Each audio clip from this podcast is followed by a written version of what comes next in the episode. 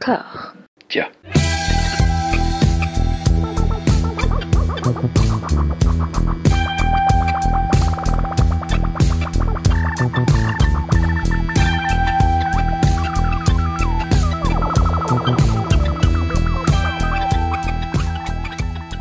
Bonjour et bienvenue à toutes et à tous dans ce dernier épisode consacré à la filmographie de Danny Boyle. Je suis toujours en compagnie de Cyril. Comment ça va? Coucou. Non mais c'est bien, c'est bien, c'est bien. C'est un clin d'œil aux fans de Miss Shirashi, ils, comprendront quoi. Et aux fans du Pitchcast, c'était mon bonjour au Pitchcast à l'époque aussi. Absolument, c'est vrai, c'est vrai, c'est vrai. Aurélien, comment ça va? Bah, très bien, merci. Et toi? Ça, écoute, la, la journée a été longue, mais euh, du coup, euh, je ne sais pas. Je suis à la fois euh, complètement exalté, je suis content de vous retrouver déjà quoi qu'il arrive, parce que les deux épisodes, deux premiers épisodes, deux, pre- je vais y arriver, deux premiers épisodes ont été très agréables, et, et en même temps, la journée, pff, j'ai eu l'impression qu'il y a eu trois journées en une, donc je vais mélanger des mots, je vais mélanger des noms, il bien. va pas le prendre mal. Mais a, priori, ça problème. va. Mais a priori, je, je suis zen. J'ai fait l'effort de revoir euh, les films litigieux. Comment ça, litigieux? Comment Oui, ça j'ai du mal à comprendre. Ça euh, commence, quoi. Ouais. Même, ça pas deux minutes que ça y est, on est déjà dans le. Oh c'est pas possible. Non, non, il y y, y a une grosse interrogation. J'ai un, point d'interrogation de 26 mètres de haut au-dessus de la tête sur euh, Trainspotting 2. Il est passé à 12 mètres. Voilà. Ok, ça va. Si ça va trop vite, c'est que t'es trop vieux, François. C'est possible. Bah non, tu m'as dit le contraire en plus. Tu m'as dit euh, Ouais, 2, ok, on va en parler, euh, t'inquiète. ouais, on va en parler. euh, Faisons Ça choses dans l'ordre. Là, c'est pas Transpotting 2. Tout à fait. Alors, pareil, c'est un, un film. Je l'ai vu au cinéma. Je suis sorti. Dis le nom. en me disant bon, c'est euh, ce film c'est Trends, Trans. Trans, ouais, c'est vrai qu'on peut le dire. euh, selon Voilà. si on est nul en anglais ou pas, on peut le dire des deux façons. Bah, il y a à la fois le côté euh, techno et à la fois le côté euh, trip psychédélique qui, qui peut euh, aller dans la partie, mais tu vois pareil. alors, je vais résumer. Toujours pareil, François, l'histoire. Je vais résumer. Tout à fait. On parle peut-être à des gens qui ne sont pas encore des Boyle fans, il faut les, il faut les convaincre, donc il faut leur dire l'histoire. Très bien. Le, le côté organisateur ressort, c'est bien, mais on, en a besoin. On en a besoin. On le veut, ce côté-là. On le veut. Alors, Trent, c'est un commissaire-priseur. C'est quelqu'un qui bosse, en tout cas, dans le milieu des, ventes, aux, enchères, qui est interprété par James McAvoy, qui se retrouve embringué dans un braquage d'œuvres d'art, dans une œuvre euh, très précisément de, Francisco Goya. Il reçoit un coup sur la tête, il se réveille à l'hôpital, et on comprend assez rapidement qu'il était de mèche, en fait, avec euh, le gang de braqueurs qui est mené par euh, Vincent Cassel. Vincent Cassel et son accent euh, Frenchy qui ressort à l'occasion dans certaines productions internationales. Et le problème étant que notre bon garçon, James McAvoy, a perdu l'œuvre d'art en question et il ne sait pas où elle est parce que le coup sur la tête l'a rendu euh, partiellement amnésique. Et ils vont faire appel à une hypnotiseuse qui est jouée par Rosario Dawson. Et à partir de là, le film, euh, c'est freestyle. Moi, je, je l'ai pris comme ça, c'est freestyle, ça va dans tous les sens, on ne sait pas ce qui se passe jusqu'à la fin. Et même à la fin, on se dit, bon, d'accord, pourquoi pas. Écoute, c'est ça l'histoire, je, prends. Et il y a des délires complètement euh, ésotériques, j'allais dire d'autres, un autre adjectif beaucoup plus péjoratif, mais ésotérique, voilà, euh, au, au niveau narratif, au niveau euh, dramaturgique, ce qui fait que Danny Boyle expérimente beaucoup de choses, mais du coup nous perd, du coup euh, croit en son histoire et n'y croit plus du tout dans la séquence d'après. Il y a le traitement du personnage de Rosario Dawson, moi, qui me laisse toujours un peu interdit, un petit peu interrogatif. Il y a des excès de, de, de violence qui sont assez fous. Des moments de violence, des, des moments de grâce, euh, excès. Oui, oui, oui. Il y, a, il y a cette scène dont je me rappelais, euh, notamment, c'est un- un- une des rares choses qui me rappelait, parce que je ne l'ai pas revu depuis, euh, depuis la salle, c'est euh, ce, ce, ce crâne de, de Vincent Cassel à moitié explosé Ah ouais. qui continue à parler. C'était dans le Red Band trailer à l'époque. hein. Il y avait Ouais. un trailer et- et on avait ce plan dans le film, enfin dans, le- dans le trailer, ça nous intriguait vachement. Mm, Donc, mm, on pensait voir un polar, on se demandait pourquoi il y a ça dans le film et tout. euh. Alors, c'est une des thématiques d'ailleurs de, de cet épisode. La plupart des films ont été complètement pourris par les trailers. C'est-à-dire que les trailers me vendaient quelque chose d'exceptionnel et en fait euh, gâchaient une grande partie du plaisir. Et dans, dans Trends notamment. Mais euh, voilà, non, mais après, tu vois, en, en comparaison, j'ai vu Hypnotique de Robert Rodriguez. Je, je vais pas absolument pas comparer. Enfin, justement, Hypnotique, c'est un film qui, qui part sur ce principe-là que l'hypnose peut te suggérer, te faire faire et dire et, euh, encourager à, n'importe quoi. Mais euh, et dans le film de Rodriguez, c'est n'importe quoi. Ça va vraiment dans tous les sens. Et dans Trends, je vois ce qui peut intéresser Danny Boyle. mais je, je reste complètement sur ma faim et j'ai un peu l'impression de m'être fait blouser. J'ai envie de te dire que c'était le but. Bah oui, c'est le but du film. Oui, non, mais Ah bah oui, tu d'accord. peux non, pas mais- dire oui, bah, c'est eh oui, c'est quand même le Ah, but. tu nous demandes. Alors, c'est bien non, non, mais je, je vais le- reformuler. C'est-à-dire que tout le long, on dit ah non, le film que tu es en train de voir, il est mortel, et euh, non, en fait, c'était un tout petit truc vaguement rigolo. Voilà. C'est le film m'hypnotise tout le long en me faisant croire qu'il est super, et en fait, Alors, euh, par où commencer? Vous ne m'aurez pas, messieurs. Euh, déjà, on peut commencer par l'intro Oui. Oui. du braquage, qui est euh, juste, enfin, c'est dément hein, cette séquence quoi. Mmh. La musique de Rick Smith à fond. Alors Rick Smith, c'est le, c'est le, le leader de Underworld qui du coup signe tout seul la BO. Ouais. Et ce début de film, enfin moi j'étais, euh, je sais pas pour toi Aurélien, mais au cinéma j'étais, j'avais les yeux grands ouverts, j'étais, ça y est, c'est le grand retour d'Hannibal. Enfin vraiment c'était, euh, ça, ça m'a, moi ça m'a tué quoi. Moi, ce que j'aime bien dans ce film, c'est alors, effectivement, c'est pas un grand film, Trans, euh, on est d'accord. Euh, c'est pas un, c'est pas un grand film. C'est moi pour moi c'est un, un très bon film. Je, c'est un film que j'aime beaucoup pour plein de raisons, notamment effectivement ce début euh, que je trouve euh, vraiment assez virtuose. En fait, le générique arrive au bout de 10 minutes. Je trouve qu'en fait, c'est un, un film où Danny Boyle te dit voilà ce que j'ai fait il y a euh, 20, 20 ans, et ben je vais te le refaire, mais au potard à 11. Et globalement, déploie son style à son paroxysme jusqu'à ce qu'il craque éventuellement. Moi, je trouve pas qu'il craque, mais après, c'est personnel. Je trouve que c'est un film qui vieillit extrêmement bien. Et ce qui est, bi- ce qui est bizarre parce qu'il il a tout pour vieillir très très mal. Mm. Et en fait, ça fait 10 ans qu'il est sorti. Et là, je moi, je l'avais déjà vu, j'avais vu à l'é- à l'époque, je l'avais revu entre temps et je l'ai revu pour le podcast, juste pour le plaisir, parce que j'aime bien me refaire des Danny Boyle. Et à la troisième fois, euh, il passait encore mieux. Je trouve que c'est un film qui vieillit absolument pas. Parce que, en fait, il y a un truc qui est hors du temps dans ce film. C'est-à-dire que ces excès euh, visuels sont pas datés par euh, une esthétique quelconque euh, d'une époque. C'est vraiment une esthétique qui est proche, qui est propre à Danny Boyle. Et je trouve que c'est, en fait, c'est un, film qui hybride un peu Petit Meurtre et, et Trainspotting et qui voilà et qui, et qui met les, les potards à 11. Moi, j'aime bien ça. Quand tu dis que tu t'es fait blouser, c'est effectivement le but du film. C'est vraiment un film de, c'est un film d'illusion. Et moi, j'aime beaucoup ce qu'il fait avec ça. Dans ce film-là, il te dit voilà le parti pris, voilà le postulat du film. Euh, on a un malfrat qui est très très méchant. On a euh, un commissaire-priseur qui, bon, euh, il n'est pas méchant, mais c'est un, peu une victime. Et puis on a cet hypnothérapeute qui est juste un, rôle fonction pour euh, démêler le, le- bordel qu'il y a dans l'amnésie du, type. Et en fait, le film va s'amuser à tout défoncer. C'est-à-dire qu'en fait, le malfrat, c'est le mec le plus sain et finalement le- presque le plus moral.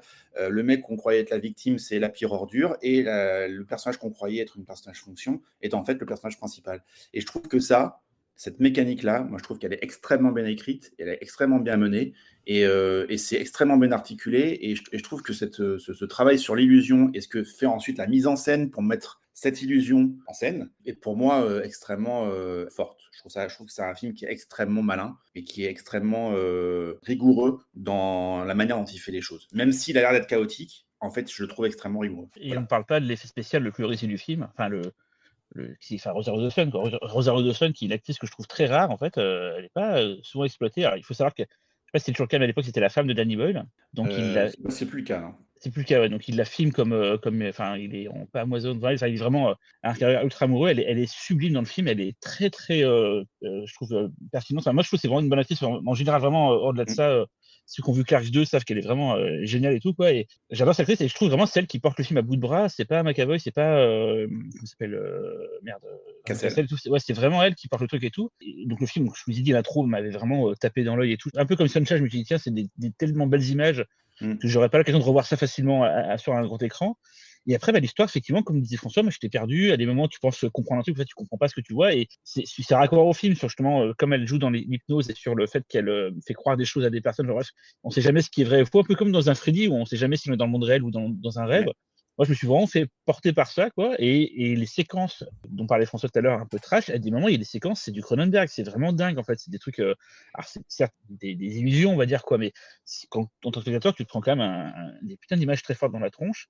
Euh, la mise en scène, tu parlais, il y a des jeux sur les focales, sur les lumières, les couleurs qui sont vraiment. euh, moi, je trouve le film super beau, mais vraiment beau. Je trouve pas que c'est un film mineur d'ailleurs chez Boyle. Moi, c'est un, je mettrais dans mon top euh, 5, je pense. euh, Hmm. alors, pourtant, il y a beaucoup de bons films dans les films de Boyle, mais euh, j'a- j'adore ce film.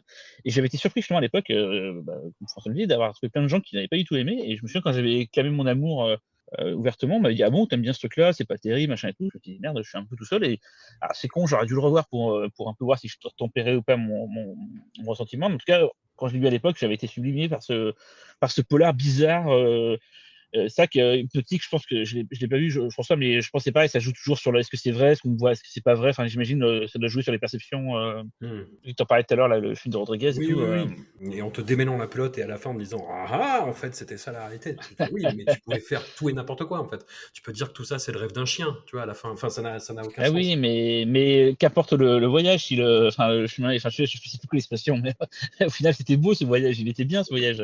Même si la fin t'a déçu, vraiment, je trouve c'est un beau voyage. Tu disais un truc très juste. Et c'est vrai que moi, je trouve que c'est quelque chose d'assez euh, brillant dans, le film. C'est la manière dont, euh, en fait, le personnage de Rosario Dawson prend le contrôle sur le film. En fait, le personnage littéralement prend le contrôle sur le film grâce aux séances d'hypnose. C'est-à-dire, grâce aux séances d'hypnose, en fait, elle plie le récit selon son désir et selon ce qu'elle doit accomplir et ce qu'elle veut accomplir. Et en fait, je trouve que ça, c'est pour le spectateur, c'est assez ludique. En fait, tu comprends au fil des séances d'hypnose où elle se situe et, peu à peu ce qu'elle a subi et, pourquoi elle fait les choses et ce qu'elle veut accomplir. Et je trouve qu'en fait, ce que je disais tout à l'heure, la bascule des, personnages, et, ce qui rend le film ultra intéressant pour moi, c'est la manière dont en fait le film déconstruit les postulats du film noir finalement avec euh, la femme fatale, euh, le privé, le gangster, etc. Et en fait, le film va déconstruire complètement ces clichés-là et, je trouve qu'il le fait de manière extrêmement ludique. Je trouve que c'est extrêmement euh, drôle à regarder par moments, extrêmement euh, énergique aussi. Et tout ce que le film raconte sur, sur le, fantasme de la virilité et sur la, la déconstruction. Enfin, en fait, le film déconstruit vraiment la masculinité toxique à une époque où c'était pas encore la mode. C'est-à-dire qu'aujourd'hui, il y a beaucoup de films, quand on parle de mode, hein, ce n'est pas, pas péjoratif, hein, mais aujourd'hui, il y a beaucoup de films qui parlent de ça et à juste titre et qui essaient de déconstruire la masculinité toxique. Il y a beaucoup de films qui le font bien. Mais en trans, il le faisait il y a 10 ans et c'était un, thème qui n'était pas vraiment abordé. Euh, au cinéma et il le fait vraiment, euh, vraiment euh, de manière frontale. C'est-à-dire que ce qui montre des hommes dans ce film, leur fantasme de virilité, les clichés de la virilité. Et je trouve que le film le, montre de manière extrêmement intéressante. Il est extrêmement sarcastique là-dessus. Et je trouve que du coup, le film a une pertinence qui est encore forte aujourd'hui. Et, c'est pour ça que moi, le film me plaît, c'est-à-dire qu'en fait, je, je trouve qu'il est, il est, stimulant. Tu parlais de, tout à l'heure de, de, l'esthétique du film, et c'est vrai qu'entre les couleurs, les, reflets, les parois vitrées, en fait, en fait tu as l'impression d'être enfermé dans une cage en verre, et tu sais jamais où tu peux aller et où tu peux sortir, où est-ce que c'est le shine sur terre, en fait. Et c'est ouais, c'est vraiment, c'est vraiment, je trouve que c'est vraiment fort l'esthétique du film si tu analyses le découpage, si tu analyses la manière dont les parois vitrées fonctionnent, les, les reflets, les couleurs, etc. Tu as l'impression d'être enfermé dans cette esthétique et cet enfermement, il est, euh, il est assez euh, jouissif pour un spectateur parce que tu sais jamais où, où tu vas, où il va, où ça va te mener en fait, et si tu, vas en sortir. Et je trouve voilà le film extrêmement ludique à regarder. Moi, ça me, ça me plaît beaucoup quoi. François, tu changes d'avis là? Pas du tout. Ce que, ça m'interroge beaucoup euh, justement ce que, ce que je vous disais sur le personnage féminin en intro, et, et c'est pas du tout pour critiquer ton, ton, point de vue sur le sujet, Cyril, mais moi, le personnage de Rosario Dawson, tu as parlé de personnage fonction aussi, Aurélien. Moi, c'est vraiment une espèce d'incarnation, cette actrice souvent à son corps défendant, je, je pense, de ce qu'on a, de cette espèce de trope contemporain qu'on appelle la, la, manic pixie dream girl, c'est-à-dire vraiment la projection féminine fantasmatique. C'est, je, je sais pas, c'est Ramna Flowers dans, dans Scott Pilgrim, c'est. Euh, le film joue avec ça, je pense, je trouve. Mais je, je sais pas, tu vois. Et tu parlais de, de Clerks 2, et, et pareil, tu vois, c'est vraiment ça. C'est des personnages féminins qui n'existent pas autrement que dans l'imagination de, de créateurs cinématographiques sous influence et moi, je vois ça vraiment en plein dans Trans, même dans le, le Après, Trans, ça se veut pas, ça se veut pas réaliste. Hein. Euh, Bien sûr que ce soit des archétypes. Finalement, c'est, je vais pas dire que c'est un cartoon, c'est pas, pas ça, mais que les personnages soient euh, des archétypes et tout, finalement, ça rentre dans ce côté un peu, c'est pas une fable, mais un peu bizarre du rêve, du, hmm. du réel, de l'irréel. Je trouve ça, ça rend bien. S'ils étaient très terre à terre, ça cacherait cette magie, je pense. moi, c'est mon point de vue, hein, mais ça cacherait un peu la magie du film. Parce faut le voir comme un film pas fantastique, mais qui serait à la lisière du fantastique. C'est un peu le. Même si c'est un polar, c'est quand même euh, assez border sur fantastique par moment. Quoi. Et, puis je crois que, le, effectivement, euh, Rosario Dawson, joue un archétype, mais tout comme James McAvoy et Vincent Cassel jouent des archétypes, et en fait, effectivement, c'est le, film joue là-dessus. C'est effectivement, c'est un, un, film noir, donc ce sont des archétypes.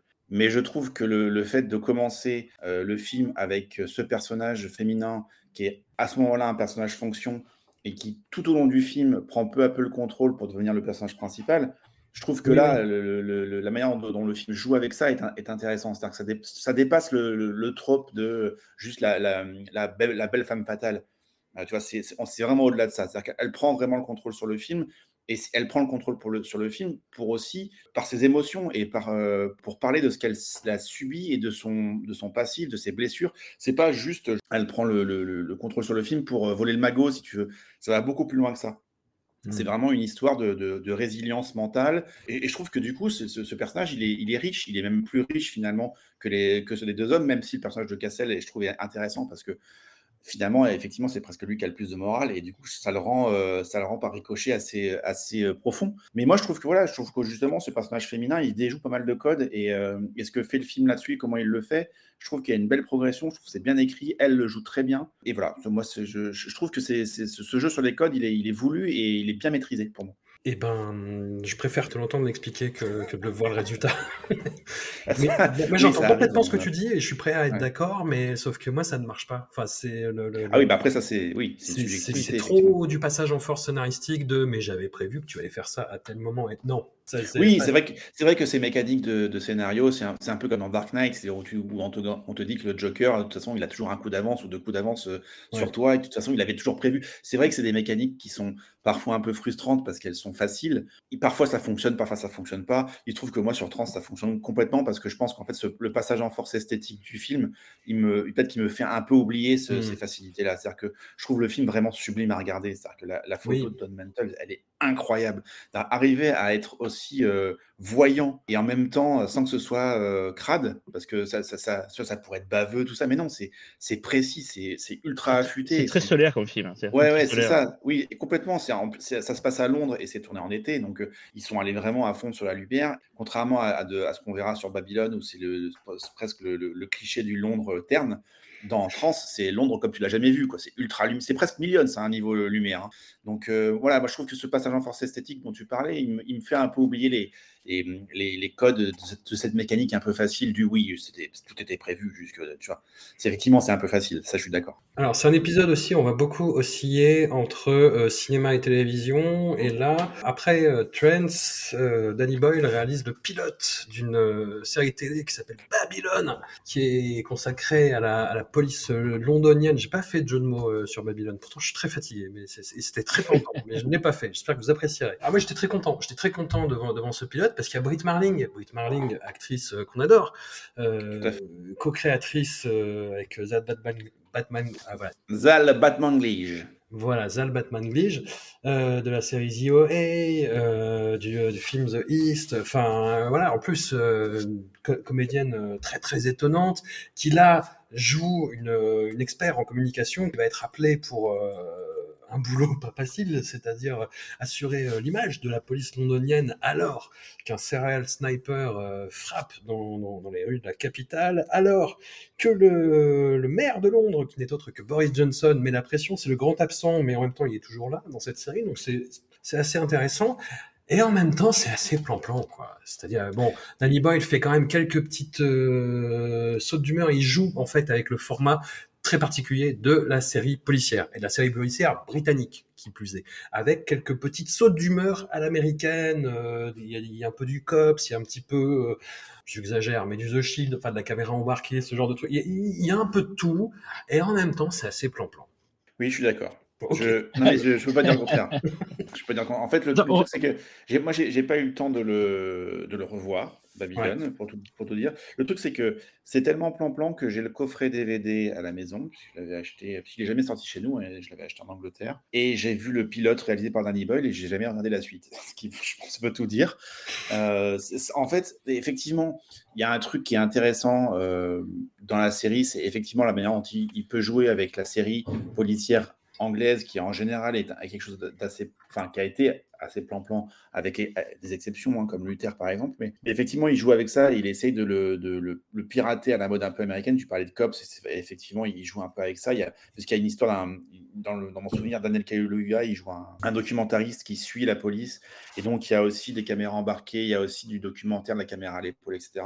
Mais bizarrement, euh, je trouve que ça, c'est c'est censé être un peu sarcastique tout ça, mais c'est pas, hum, c'est pas si intéressant que ça. C'est, t'as l'impression que Danny Boyle il fait ça un peu les yeux fermés, si tu veux. Enfin, il fait ça en dormant presque, tu vois. Et donc du coup, c'est, pas très intéressant. Et puis, alors, il faut dire que c'est une série qui est euh, créée et écrite par Jesse Armstrong, qui sera ensuite le créateur de Succession. Oui. Euh, Et, donc, je pense qu'il y a, c'est un peu cette matrice-là, un peu sarcastique. On parle du réel en étant sarcastique. On est un peu caméra à l'épaule. Bon, là, ça, ça zoome et ça dézoome moins que dans Succession. Même si j'ai jamais regardé Succession, hein, je précise, mais je sais à quoi ça ressemble. Euh, donc voilà, c'est, esthétiquement, il y a un truc. il y a un truc qui m'intéresse dans Babylone. C'est ce que je disais tout à l'heure, c'est qu'il y a un, côté très terne dans la photo. C'est très grisâtre. C'est peut-être ce que dans, tout ce qu'aura fait Danny Boyle dans sa carrière, c'est ce qui se rapproche le plus du socio-réalisme à l'anglaise. Hmm. Et en même temps, euh, Danny Boyle, il sait pas faire du socio-réalisme à l'anglaise. Donc en fait, euh, le côté énergie un peu sarcastique, déjoue ça. Il n'y a, pas la, nature observatrice du cinéma de Ken Loach avec la caméra en, retrait. C'est vraiment, euh, voilà, c'est du Danny Boyle, donc ça reste énergique avec la caméra qui, rentre un peu dedans. Donc même là, il n'arrive pas à faire du socioréalisme entièrement. Mais ça m'intéressait de le voir se frotter un peu plus à quelque chose de réel. Au-delà de ça, euh, ça ne m'a pas marqué des masses. Moi, j'ai vu hier soir l'épisode, quoi, du coup, et, je regarde ça d'un un peu distrait. C'est le truc que j'avais à voir de, de Danny Boyle et tout. J'ai trouvé ça euh, très, très moche, euh, vraiment pas intéressant. Je me suis fait chier comme un rat mort. Et vraiment, j'ai limite à, accéléré, mais quasiment pour arriver jusqu'à la fin. Et au moins de la fin, je me rends compte que, bah, en fait, j'avais pas vu l'épisode de Danny j'avais vu l'épisode 1. Et Danny il a fait le pilote, en fait. Donc, euh, j'ai vu le pilote tout à l'heure, et en fait, euh, bah, je suis plus optimiste que vous, parce que moi, j'ai vu l'épisode 1 qui est horrible, qui est vraiment nul à chier. Du coup, le pilote, il est vachement bien à comparer, je vous le jure. J'étais dit au départ, il a vraiment, il a régressé Danny c'est vraiment pourri ce qu'il fait. J'étais vraiment pas, pas content. Et puis quand j'ai vu le, pilote, je suis dit, ah bah putain, c'est un peu mieux quand même, ça bouge, euh, il y a une belle photo, il y a des idées de mise en scène et tout. Parce que si vous avez la, curiosité d'aller voir plus loin que le, pilote, ah, c'est pas Jojo, hein, c'est vraiment pas terrible. Et moi, j'ai trouvé ça vachement bien. C'est un gars qui vient de chez Instagram, qui vient débarquer à Scotland Yard pour un peu euh, euh, moderniser la, comment dirais-je, la communication autour de la police et tout. Et du coup, on voit un poste de police, enfin moderne, que c'est pas un truc fantasmé et tout. C'est vraiment ils sont dans le quotidien. on suit, comme quand tu disais, un serial sniper, un peu comme le mec qui avait tué aux États-Unis. Là, je sais pas comment, mais il y avait un, c'est inspiré d'un fait réel. Et, euh, et c'est, moi, je trouve c'est plutôt pas mal, quoi. C'est, pas ce qu'a fait de mieux Boyle, et vraiment, euh, c'est euh, assez plan-plan, mais il y a quand même par moments sa petite touche et tout. Les acteurs sont très bons. Tu parlais de l'acteur hein, Aurélien, donc c'est celui qui joue dans Get Out, là, qui je trouve très très bon, cet acteur, et qui, voilà, qui fait du coup le, caméraman qui suit un peu les, tout ça et tout. Non, mais il y a, des trucs rigolos dans, dans la série, et je vous dis, à comparer du reste, c'est voilà, si vous voulez avoir un meilleur point de vue sur ce, sur ce pilote, continuez à regarder la série après, vous allez voir, euh, c'était pas si mal finalement. C'était mon ma, ma sur, sur Babylone, voilà quoi. C'est c'est bien quand tu as vu le, la série. Il y a un truc rigolo, c'est que le, dans mon souvenir, le, le, pilote, je sais pas si c'est la première scène ou la deuxième, il y a un TED Talk de Britt Marling. C'est au début là du. c'est au début. Et, et, du, du, coup, sachant que derrière, il va faire Steve Jobs. Euh, c'est rigolo de, voir qu'il il, filme un TED Talk comme il pourrait filmer une keynote. Et je trouve ça. Voilà, il y a un petit lien avec le, film d'après. Donc et, il y a un lien avec Trans parce qu'il a demandé à Rick Smith de faire la BO. Moi, je trouve la musique plutôt pas mal. Par contre, c'est vrai que contrairement à la. C'est pas pour revenir là-dessus, mais contrairement à l'épisode 1 que j'ai vu, ça ressemble plus à un film euh, Babylone, même si c'est quand même très téléfilm. Et comme tu dis, c'est très euh, photo plate et tout. Mais à comparer de l'épisode, le vrai épisode qui démarre après, c'est rien à voir. On dirait un film en fait, l'épisode de Danny Boyle, alors qu'après, ça ressemble vraiment à une série télé hmm. cheap, sans intérêt et tout. voilà. Ok. Nous passons très rapidement sur Babylone. On arrive à un gros dossier. On va arriver à un gros dossier et je sais à quel point euh, Aurélien, notamment, euh, Cyril, je sais pas trop, Aurélien adore le film, donc je vais marcher euh, sur des œufs. encore? ah, Tu vas encore? C'est pas possible. Non, non, non. François n'aime pas la réussite, il n'aime pas les gens qui réussissent. exactement.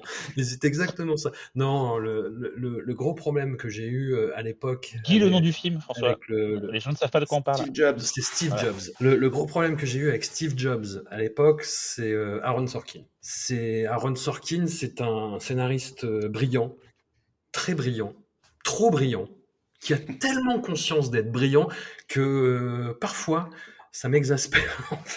Et, dans Steve Jobs, euh, autant dans, Social Network et dans, euh, moi j'adorais la série The, West Wing, mais il y avait quand même des hauts et des bas. Social Network, c'était euh, c'était incroyable.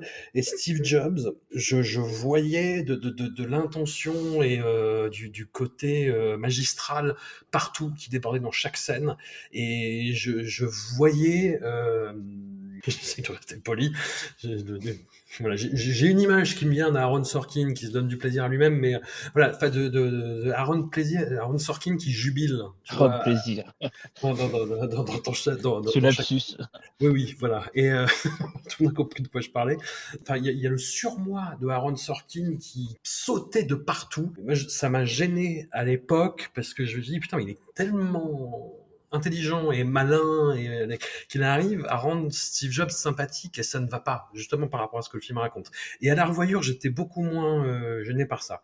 Je vois toujours Sorkin partout, mais je fais beaucoup plus attention à la réalisation de, Danny Boyle. Euh, J'avais lu ce que tu avais écrit euh, Aurélien à l'époque. C'était toi qui avais écrit dans, dans Cinématiseur. la critique, oui, c'était moi. Ouais.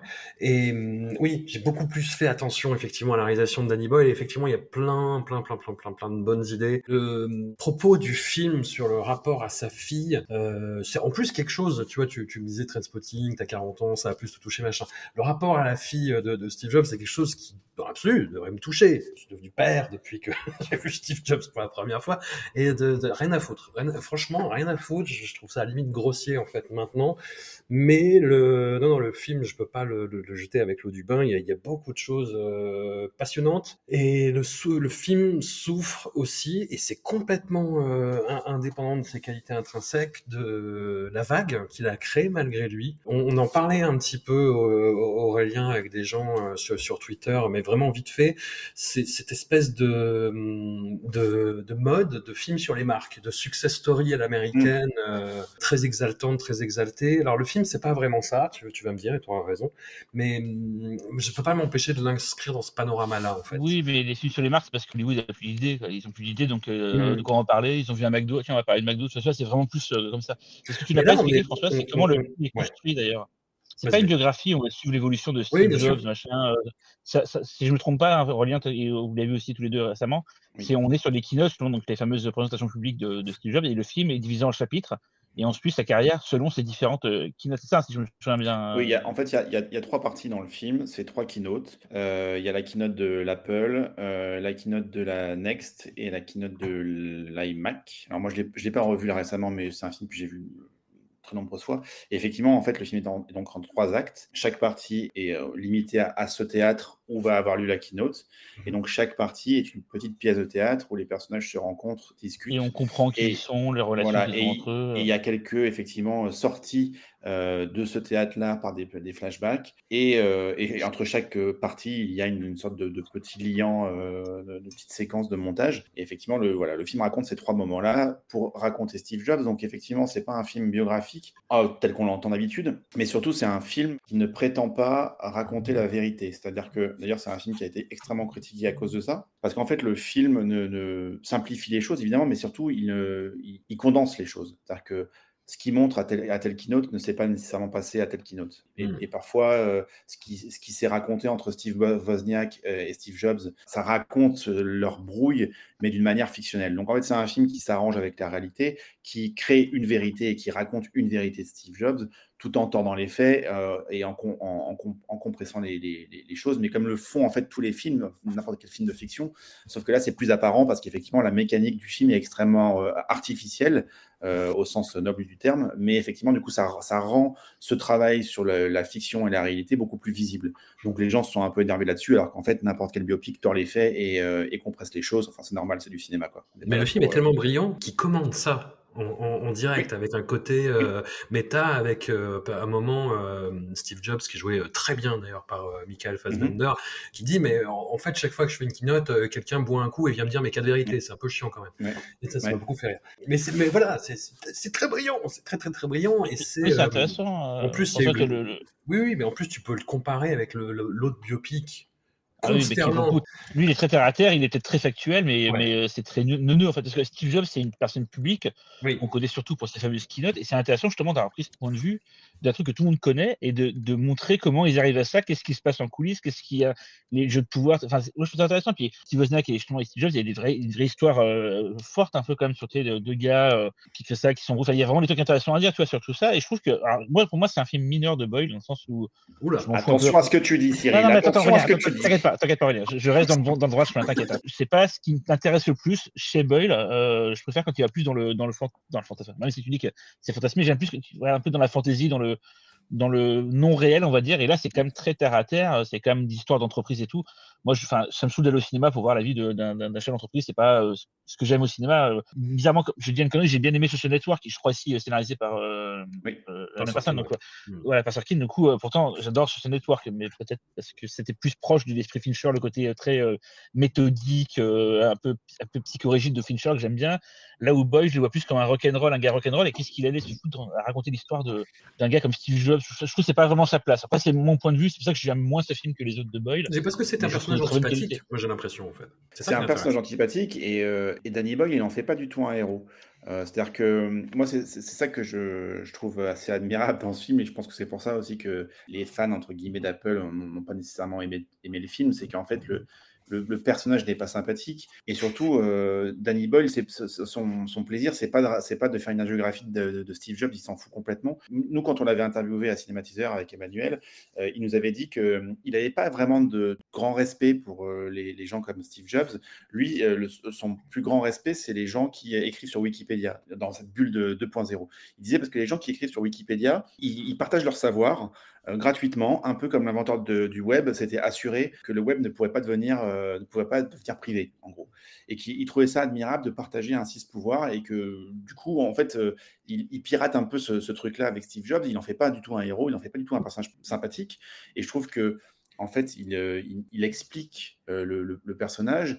Il peut être extrêmement sympathique vers la fin quand il se rabiboche un petit peu ou quand il, il apparaît un peu plus, on va dire, un peu plus cool ou un peu plus détendu, tout ça. Mais en fait, tout ce qu'il fait avant, cette, cette, manière d'être, euh, d'être oppressant avec les autres, cette manière d'être euh, dans le jugement des autres, euh, cette, la manière dont il écrase les autres, n'est jamais euh, effacée par le, les, facettes positives et parce qu'il a pu vivre dans sa vie. Et je trouve que c'est un film d'une extrême grande richesse psychologique et émotionnelle sur ce personnage, parce qu'en fait, on comprend que ce personnage n'est pas un génie, mais qui doit gérer quelque chose de génial, à savoir euh, son, entreprise et, son invention. Et je trouve qu'il y a un truc euh, extrêmement fort, extrêmement fort là-dedans quand il dit, euh, moi de toute façon, je fais pas de musique, mais je, dirige l'orchestre. Et je trouve qu'il y a en fait il y a un truc extrêmement riche sur ce personnage. Pour moi, c'est un, c'est un Danny Boyle majeur et je vais même, je vais être l'emphase. Pour moi, c'est un des plus grands films du 21e siècle. Mais je, trouve que c'est un. Ah oui, mais vraiment, c'est-à-dire qu'en fait, plus, à chaque fois je le revois et à chaque fois je, trouve une nouvelle richesse. C'est un film que je montre aux élèves euh, à qui j'enseigne à la fac, euh, souvent, euh, un semestre sur deux, on va dire. Et à chaque fois je le revois, je vois des, une nouvelle richesse et je trouve que c'est un film qui est en fait, ce que je trouve euh, fabuleux dans ce film, c'est que c'est un pur film d'Aaron Sorkin et en même temps un pur film de Danny Boyle. Tu disais que ça, pour toi, ça ressemblait pas trop à Danny Boyle, Cyril. Et en fait, ce qui, ce qui m'émeut dans le film, euh, c'est qu'en fait, Danny Boyle, il arrive à, il, s'infiltre dans les fissures du film. Et t'es ému dans le film, toi? Parce que moi, tu vois, on parlait ah de Sunshine, qui pour moi est un, son, chef-d'œuvre, mais Sunshine, moi, je suis vraiment ému. J'avais les larmes à l'œil au cinéma. J'étais vraiment, tu vois. Euh, mais là, euh, Jobs, il faudrait peut-être que je le revoie parce que je vois pas à quel moment. Ah, moi, le, dernier segment, moi, il y, a des moments dans le film qui me, qui me foutent les poils, littéralement. Il y a une, scène euh, au milieu du film euh, où, en fait, il y a deux disputes dans deux temporalités différentes entre Steve Jobs et son mentor. Et en fait, les, les deux disputes sont cross-cutées, donc elles sont montées en parallèle. C'est une scène d'une dizaine de minutes avec une musique euh, qui monte et qui monte et qui monte. C'est un opéra qui dure, qui dure 10 minutes et j'en ai les poils à rien d'en parler. Pour moi, c'est une des scènes, une des les mieux montées de, de la carrière de Danny Boyle et Dieu sait que il a un cinéma extrêmement cinétique, donc le montage est extrêmement important chez lui. Toutes les scènes vers la fin euh, m'émeuvent profondément, et c'est aussi un film qui me fait jubiler parce qu'en fait le personnage est tellement odieux, il est tellement dans la confrontation qu'en fait il y a une sorte de, virtuosité dans les dialogues. Effectivement, c'est du Sorkin de toute façon. Donc ça, il y a vraiment une, sorte de vivacité constante que je trouve extrêmement stimulante. C'est un film qui est extrêmement théâtral et pourtant Danny Boyle arrive à le rendre extrêmement cinématographique. On sait qu'on en a parlé un peu, hein, il vient du théâtre, Aaron Sorkin aussi vient du théâtre. Et en fait, tout est dans le film est théâtral, il y a une unité de lieu, ça se passe dans des théâtres, il y a trois actes extrêmement distincts, il y a des entrées, des sorties de scène, il y a des apartés. En fait, il y a tout qui est théâtral dans ce film. Et pourtant, la caméra, elle bouge, elle rentre dans les personnages, elle les suit. Euh, il, y a des, euh, y a des projections sur les murs, euh, il y a des trucs complètement fous. Il y a des, vraiment Revois-le, Cyril, parce qu'il y a vraiment des choses qui sont typiquement de Boyle. Et en fait, je vais revoir, mais à cause de Babylone, cette connerie, j'ai perdu, j'ai perdu le temps pour le voir. Et, au final, c'est vraiment, c'est vraiment punk comme, euh, comme Boyle l'est en général, mais effectivement, il y a aussi la, la partie Sorkin du film qui est extrêmement présente. Hein. C'est vraiment un film pour moi à deux têtes.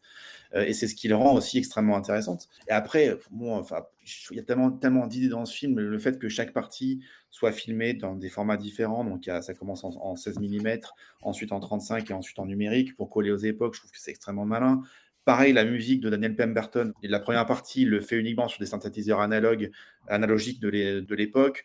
La deuxième partie, c'est plus symphonique parce qu'il y a justement cette dispute extrêmement opératique au, milieu du, segment. Et la troisième partie est faite uniquement avec des, avec des iMac. Et je trouve que toutes ces idées-là, en fait, c'est un film qui. Enfin, ça déborde, quoi. Moi, je trouve que ça déborde d'inventivité, ça déborde de virtuosité. Et je peux comprendre que ça rebute au bout d'un moment parce que c'est un film qui est tellement brillant qu'il il peut écraser. Mais moi, c'est du, plaisir total. Je, trouve que euh, c'est un immense film. Je pourrais regarder ça euh, en boucle sans jamais m'en lasser. Quoi. Je vais le revoir, Aurélien, parce que là, tu me, tu m'intrigues beaucoup. Et puis aussi, alors pour, juste pour, pour finir, après je vous laisse parler.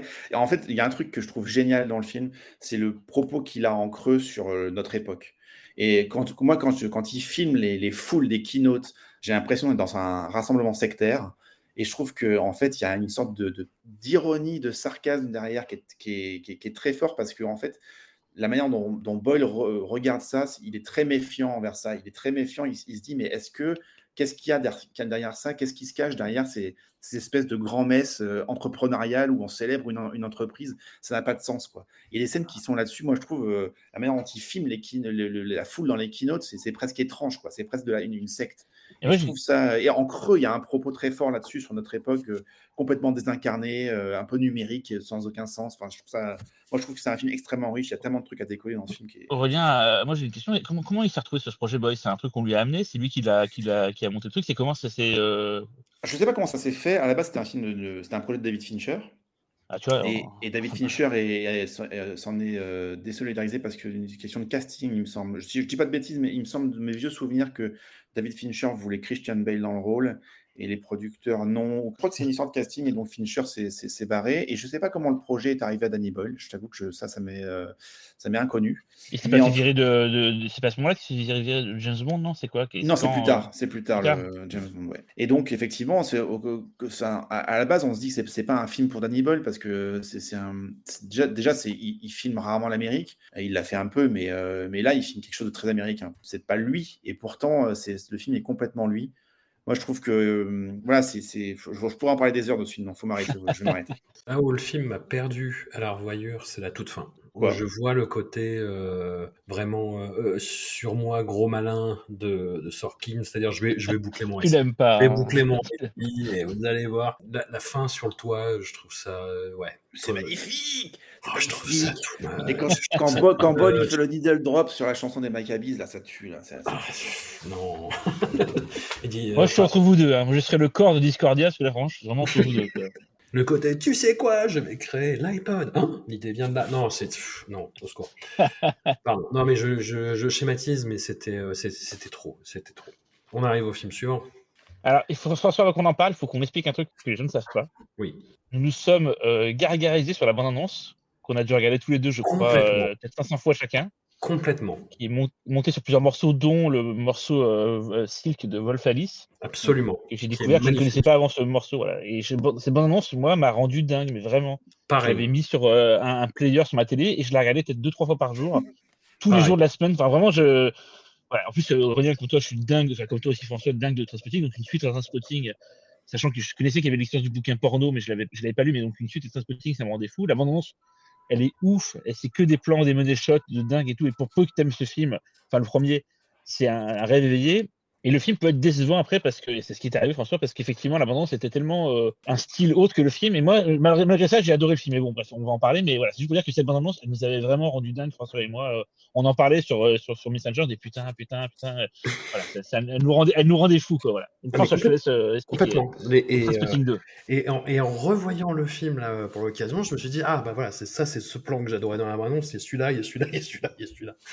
Et hum, non mais je connaissais ouais le, chaque plan plans par cœur.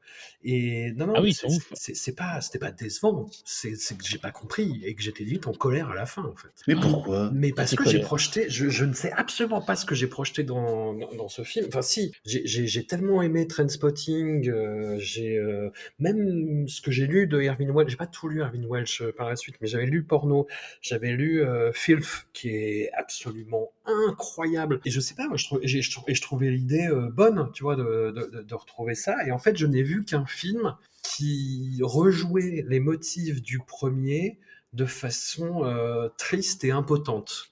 Et hum, à l'époque, hein. Et à la fin, quand il retourne vraiment dans sa, chambre d'enfant et qu'il commence à, danser sur du hip-hop, j'ai dit, mais putain, mais à quoi bon en fait? À quoi bon? Oui, c'était bien Trainspotting, mais est-ce que ça valait la peine de faire ça? Et j'ai digéré, j'ai digéré ça, on en a reparlé, euh, bah, de- un- tous les trois euh, un- un- indépendamment, et j'ai revu le film du coup pour l'occasion. Pas. Je suis beaucoup plus serein, mais je, je, je n'ai vraiment pas votre enthousiasme. Je, je, je vois et ça, il y a les, les, les choses m'ont beaucoup moins énervé qu'à la, qu'à la découverte, vraiment.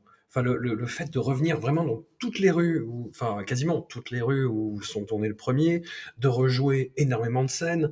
Enfin, je, je, comprends mieux. Ils ont à peu près, dans le film, à moins que ce soit à 5 ou 6 années près, mais ils ont à peu près l'âge de différence par rapport à l'époque où ils ont tourné, par rapport à leur personnage dans le film. Si je me trompe pas, Ouais. hein, il me semble que si, euh, s'il avait euh, 18 ans à l'époque, là il en a 43, il a vraiment. Enfin voilà.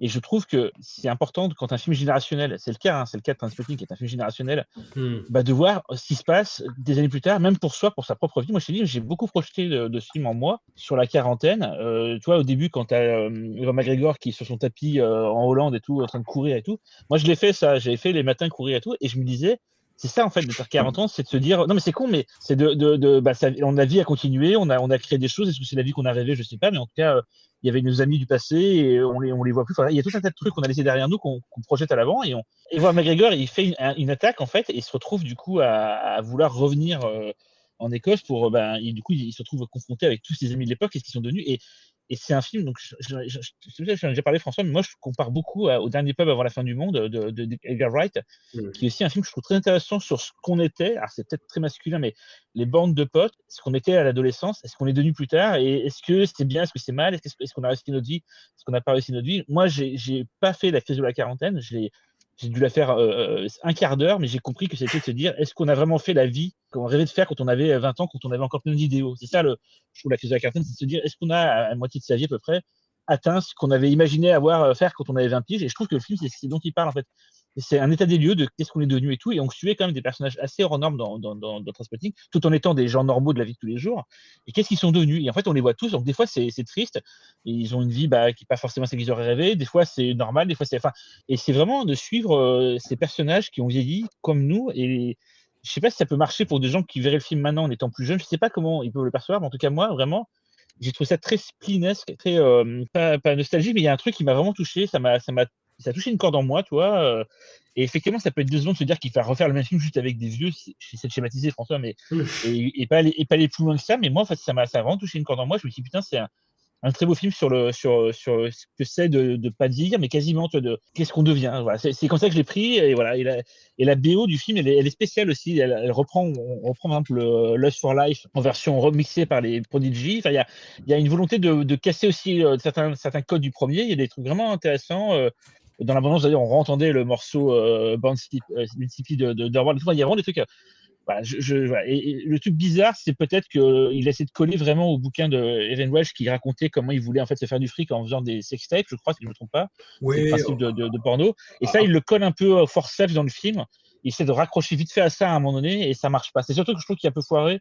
C'est peut-être de se raccorder au bouquin à- alors que peut-être qu'il aurait dû créer son propre, sa propre Bah, mythologie.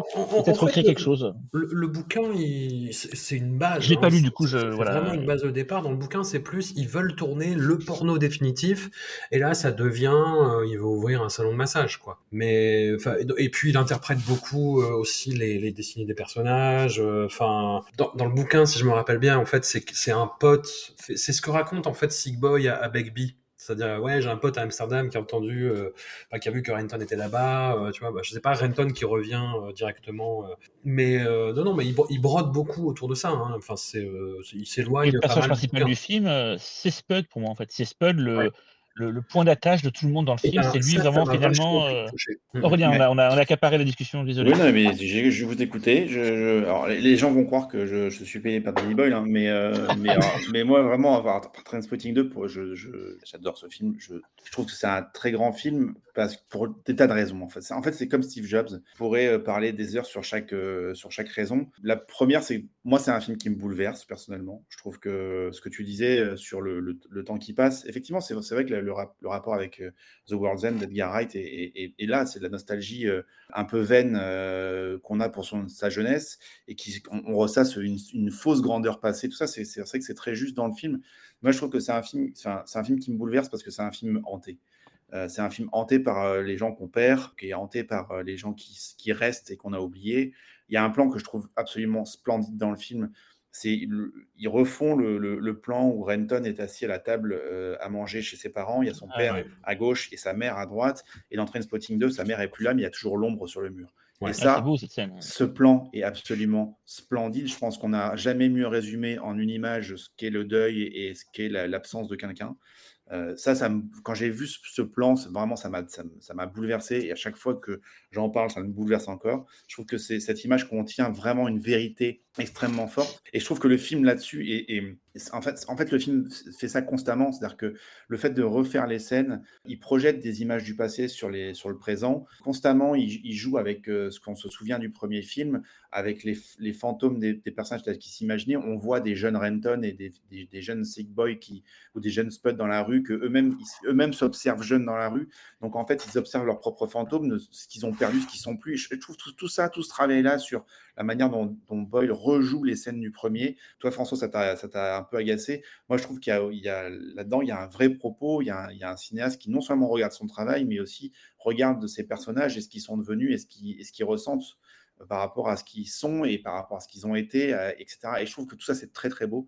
En fait, Trainspotting 2, c'est un film qui est bouleversant alors que Trainspotting ne l'était jamais. Et je trouve que c'est ce qui fait la beauté de ce film, c'est qu'il n'essaye pas nécessairement d'être le. Même s'il il refait beaucoup de choses du premier, et finalement, il fait un film complètement différent. Il fait un film qui n'est pas du tout dans la même énergie, qui n'est pas du tout dans la même émotion. Et je trouve que ça, c'est extrêmement touchant.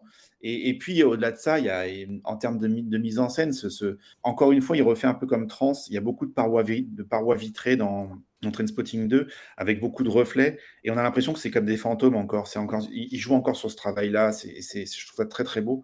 Et voilà, et, je- trouve que ce- ces remixes de chansons, euh, il y a ce moment très très beau où, Renton il met le vinyle dans, sa- sur sa platine, il, il met la- le- l'aiguille sur le, sur le disque et on entend les deux premières notes de Lust for Life. C'est génial, Il ça. arrête.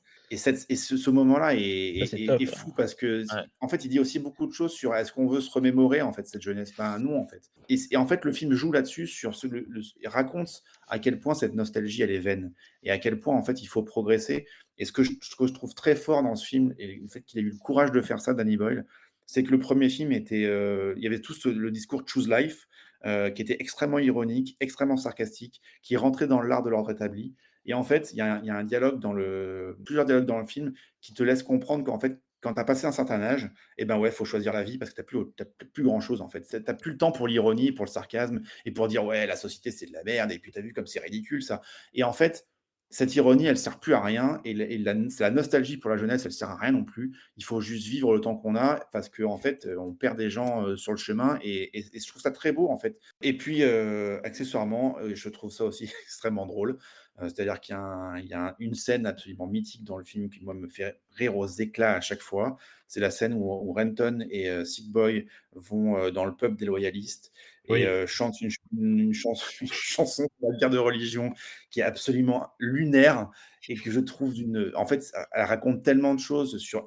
Justement, c'est cette nostalgie-rance que les gens ont pour le passé, genre c'était mieux avant, mais là d'une manière extrêmement politique, parce que justement, c'est des gens qui se reconnaissent pas dans. Le dialogue, c'est. ils célèbrent un passé moins tolérant. Donc voilà, même dans la drôlerie, ils, ils parlent de cette nostalgie-là, et là, c'est beaucoup plus politique. Et puis, comme vous disiez, euh, ouais, c'est vrai que c'est Spud, le, le personnage principal de ce film, et Spud, il est bouleversant dans ce film. En fait, le, il y, a, il y a un truc dans euh, Ewan Bremner, il, joue quelque chose d'extrêmement d'extrêmement beau. Ce qu'il fait avec le texte, ce qu'il fait avec sa tristesse, il y, a y vraiment un truc très très fort dans ce film. C'est le pivot du, c'est le pivot du groupe en fait, c'est le pivot même de l'histoire. C'est lui qui sert à, à connecter, à tout connecter tout le monde et à mettre un peu tout le monde au même niveau. Et Ouais, non, ça... et François, du coup, toi, tu le, le côté ouais, mais toi, François, t'as pas encore fait la crise de la quarantaine, c'est pour ça que ça, te parle pas, le film, en fait.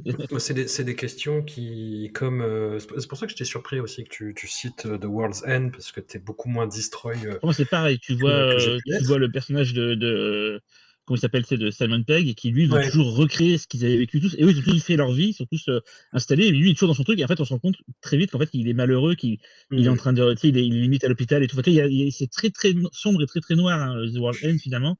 C'est un film qui fait vachement bien, qui me, me, rend super mélancolique à chaque fois. Euh, et comme Transpotting 2, c'est très mélancolique. Après, les deux films, alors je vais te dire ça, c'est des films très masculins. J'ai peut-être un point de vue qui, moi, me parle en tant que garçon. Il me parle à des trucs que j'ai vécu. C'est peut-être pas très universel. C'est ça, peut-être le, les, défauts des deux films. Enfin, on va pas parler de World's End, mais Transpotting, c'est peut-être très masculin et du coup, ça va peut-être pas parler à la frange féminine de, des Discordia. Je sais pas. Euh... Dans, dans, Après, dans Transpotting 2, c'est les personnages féminins qui s'en sortent à la fin. Oui, comme, mais tu, comme oui, dans Friends, c'est elles qui font oui. le, le final, tu vois, quoi. C'est certes, là... François, mais, mais je parle vraiment qu'on suit une bande de mecs et des problèmes oui. de mecs entre eux. C'est pas un reproche, hein. moi je, je, le film me parle beaucoup, mais peut-être ça peut laisser des gens de côté. C'est ça que j'essaie de dire, euh, voilà, c'est peut-être laisser ah, des gens de côté. Il y a une scène où les personnages de, de Sigboy et Renton mettent de, la main sur de la thune et euh, achètent de la drogue et euh, sniffent de la coke dans tous les sens. Et il y a la jeune, euh, alors girlfriend entre guillemets de, de Sigboy qui les regarde de viser et qui, enfin, j'adore cette scène parce que son regard c'est vraiment, mais qu'est-ce que c'est que ces vieux cons quoi Qu'est-ce que c'est que ces vieux cons Déchiré qui oui. raconte de la merde et qui parle de Georgie Best. Enfin, moi, moi, je trouve ça, je trouve ça très drôle parce que comme tu disais, c'est un truc sur les sur les bandes de potes et en fait les, les seuls personnages euh, un, un, sein du film, les, les, seuls personnages qui ont évolué, c'est les personnages les filles. Ouais. Et Diane, par exemple, elle est devenue avocate et elle, ah quand, elle, quand, elle, revoit Renton, tu te dis mais en fait le, le décalage, il est, il est. Qu'est-ce que t'es devenu? Tu prends toujours de la drogue, elle lui dit ouais. quoi. Et, et, voilà. et, finalement, c'est vrai qu'en fait, un peu comme Trans, euh, Trainspotting 2, il, étudie, étudie ça, étudie en fait cette, cette psyché masculine. Et là, c'est un peu le. Dans, dans Trans, c'était vraiment le, le, le, le, pan toxique et dangereux. Là, c'est un pan un peu plus pathétique, donc un peu plus tendre, si tu veux. Parce qu'en fait, je pense que tous les garçons, euh, tous les bandes de potes euh, ont ce côté-là, un peu, un peu comme dans The Warden, effectivement. Et je pense que ce que regarde Danny Boyle, c'est ça, c'est ce côté un peu pathétique de la masculinité, de, de, des potes qui se, et des garçons qui, qui croient que quand ils avaient 20 ans. De, de tout le monde, super. en fait. Hein, oui, c'est ça, ouais. effectivement. Mais, et, et, puis, et puis euh, en plus, ce qui est intéressant dans le film, au-delà de, de l'objet de, cinéma, c'est aussi ce qu'il raconte sur lui-même. C'est-à-dire que c'est un film de, de a toujours été un film de trahison. Là, c'est un film de, qu'est-ce qu'on fait de la trahison. Et c'est vrai que c'est un film extrêmement méta parce que c'est un, film où Danny Boyle retrouve Ewan McGregor euh, après 20 ans d'une brouille euh, ou 15 ans d'une brouille due au fait que ben, Danny Boyle avait trahi Ewan McGregor en choisissant DiCaprio pour la plage pour avoir un budget plus important.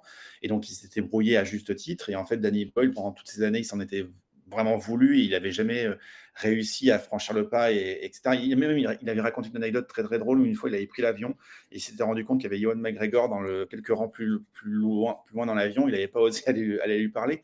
Et en fait, le film est très méta aussi là-dessus parce qu'il raconte ça. Et Ewan McGregor, le Renton qui revient à Édimbourg et qui retrouve ses potes, c'est Ewan McGregor et Danny Boyle qui se retrouvent. Et, et ça aussi, c'est très beau parce que d'un point de vue méta, ça raconte beaucoup de Danny Boyle et de, de, de leur relation. Et, et, je trouve ça, moi, je trouve ça toujours intéressant que ce qu'on peut déceler d'un cinéaste dans un film. Et, et, là, pour le coup, Trainspotting 2, c'est un film euh, extrêmement méta. Quoi. Alors, voyons, c'est le pire je... des hommes version punk, hein, franchement. c'est ça. Quel enfer. J'aime beaucoup à la revoyure la scène de retrouvailles entre Sick Boy et Renton. Ah, c'est magnifique. Oui, se regarde. Alors, ça va? Avant de lui péter la gueule à coup de, un coup de queue de billard. Et Spud, très bien. J'ai vraiment beaucoup aimé. Et, euh, enfin, le fait qu'il se découvre un, un, talent euh, de conteur et d'écrivain. Et euh, je vais vérifier, ouais. c'est les passages du, du bouquin de Trainspotting d'Ian. Welch qu'il écrit. Et c'est très, très marrant, du coup, y compris des scènes qui ne sont pas dans le Trainspotting original. Donc, en plus, le côté mm -hmm. méta fonctionne d'autant mieux. Et par contre, moi, il y a un gros gâchis à une scène près. Pareil, c'est la scène de retrouvailles entre, entre Begbie et Renton, je la trouve très drôle. Ouais, ouais, ouais. Le, le, le, jeu, il y a une espèce de danse en fait, mais le, les, les, comédiens sont très drôles, mais le gâchis, moi, c'est Begbie. Il est flippant d'ailleurs, hein, Carlyle dans le film. Hein. Il est ah. encore plus flippant, je trouve, euh, que dans le Transpotting. Hein. Franchement, je sais pas. Moi, je trouve que, que je trouve que son personnage est raté dans ce film-là, en fait. Ah ouais? C'est juste le loup de Tex Avery qui ressurgit de temps en temps euh, avec des problèmes de bandaison, quoi, tu vois. Enfin, ouais.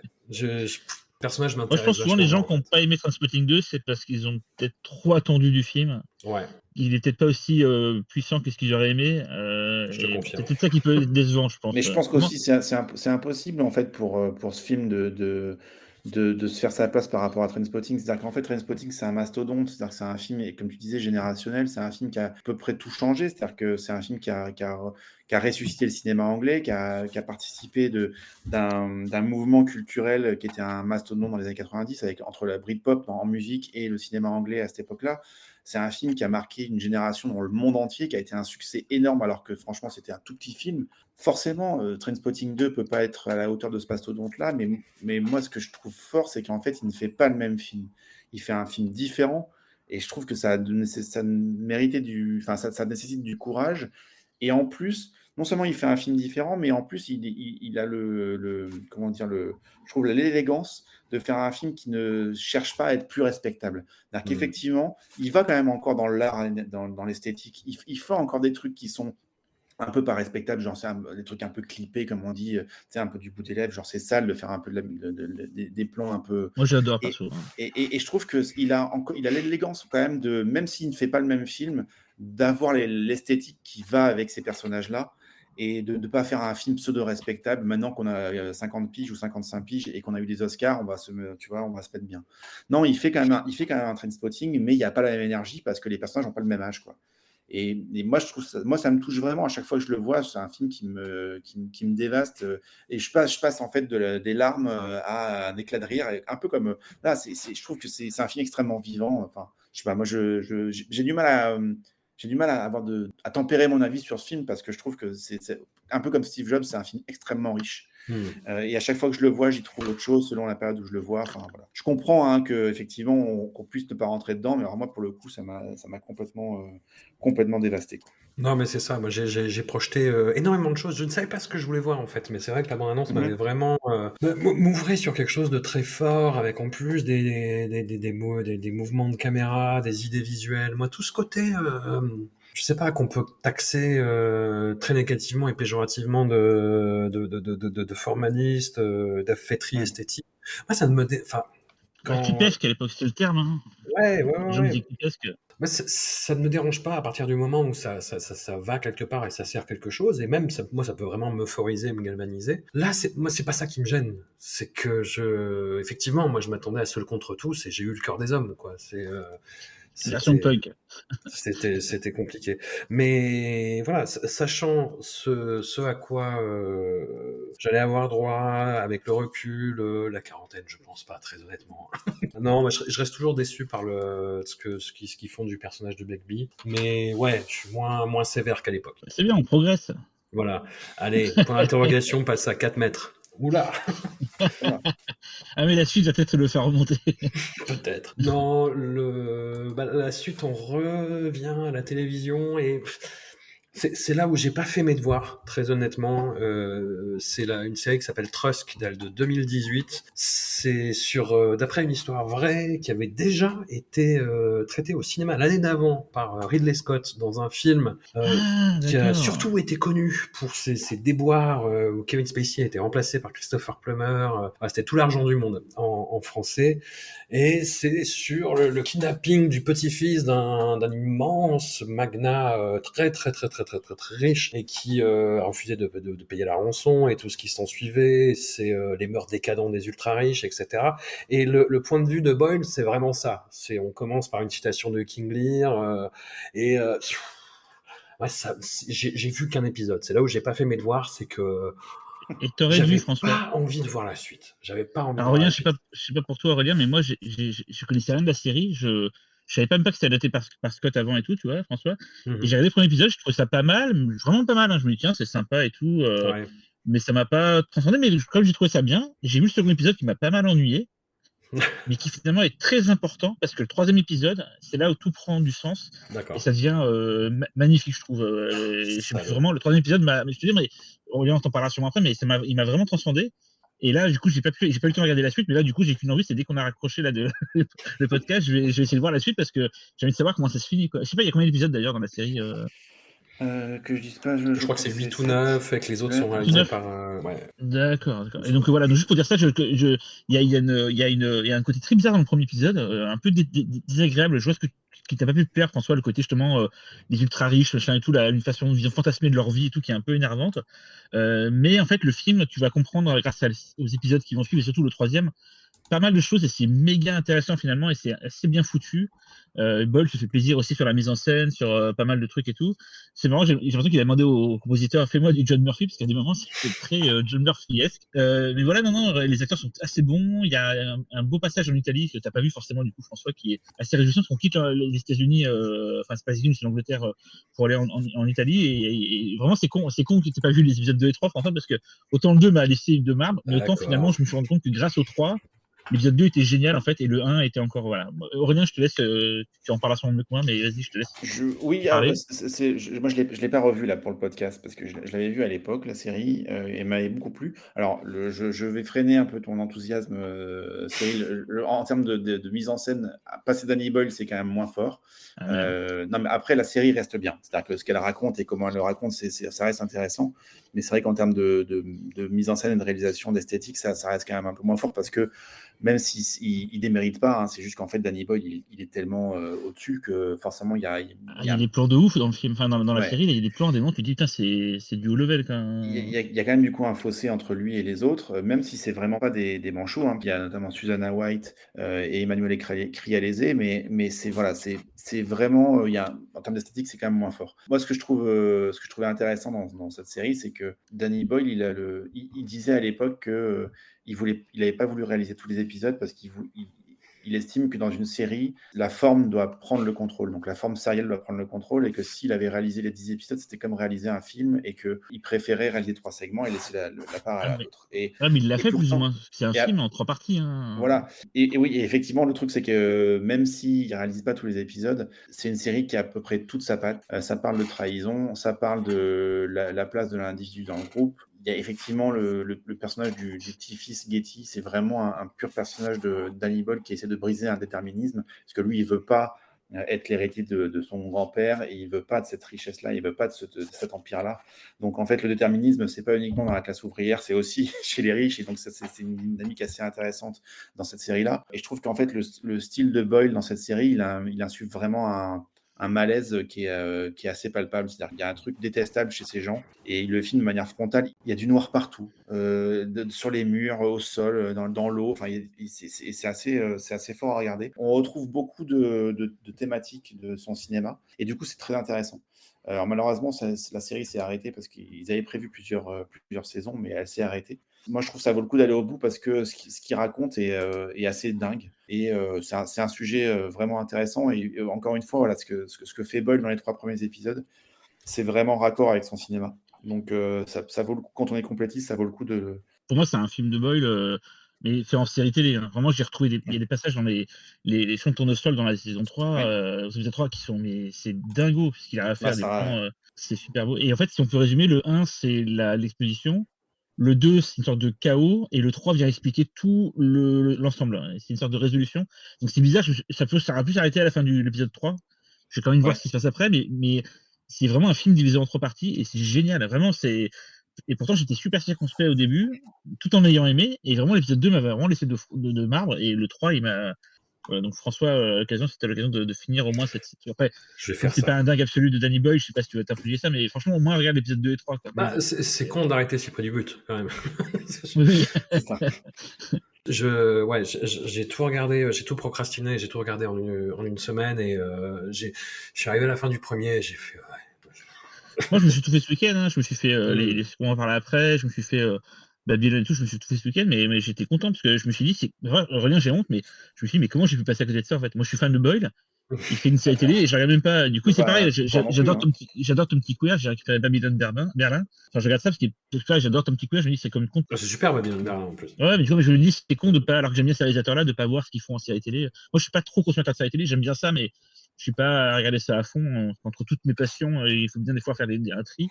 Bah, je, suis content d'avoir découvert grâce au podcast parce que je serais passé à côté de ça et, et merde quand on est fan de Danny Boyle il faut avoir vu Trust hein. franchement c'est cool quoi. et c'est disponible sur Disney Plus en plus si vous êtes abonné. Donc euh, c'est euh, accessible assez facilement en France ce qui nous amène au, dernier long métrage euh, de, cette sélection en date pour l'instant, évidemment, c'est Yesterday. Alors ça date de 2019 en plus. Pareil, énorme high concept qui m'avait saucé comme jaja avec la bande-annonce.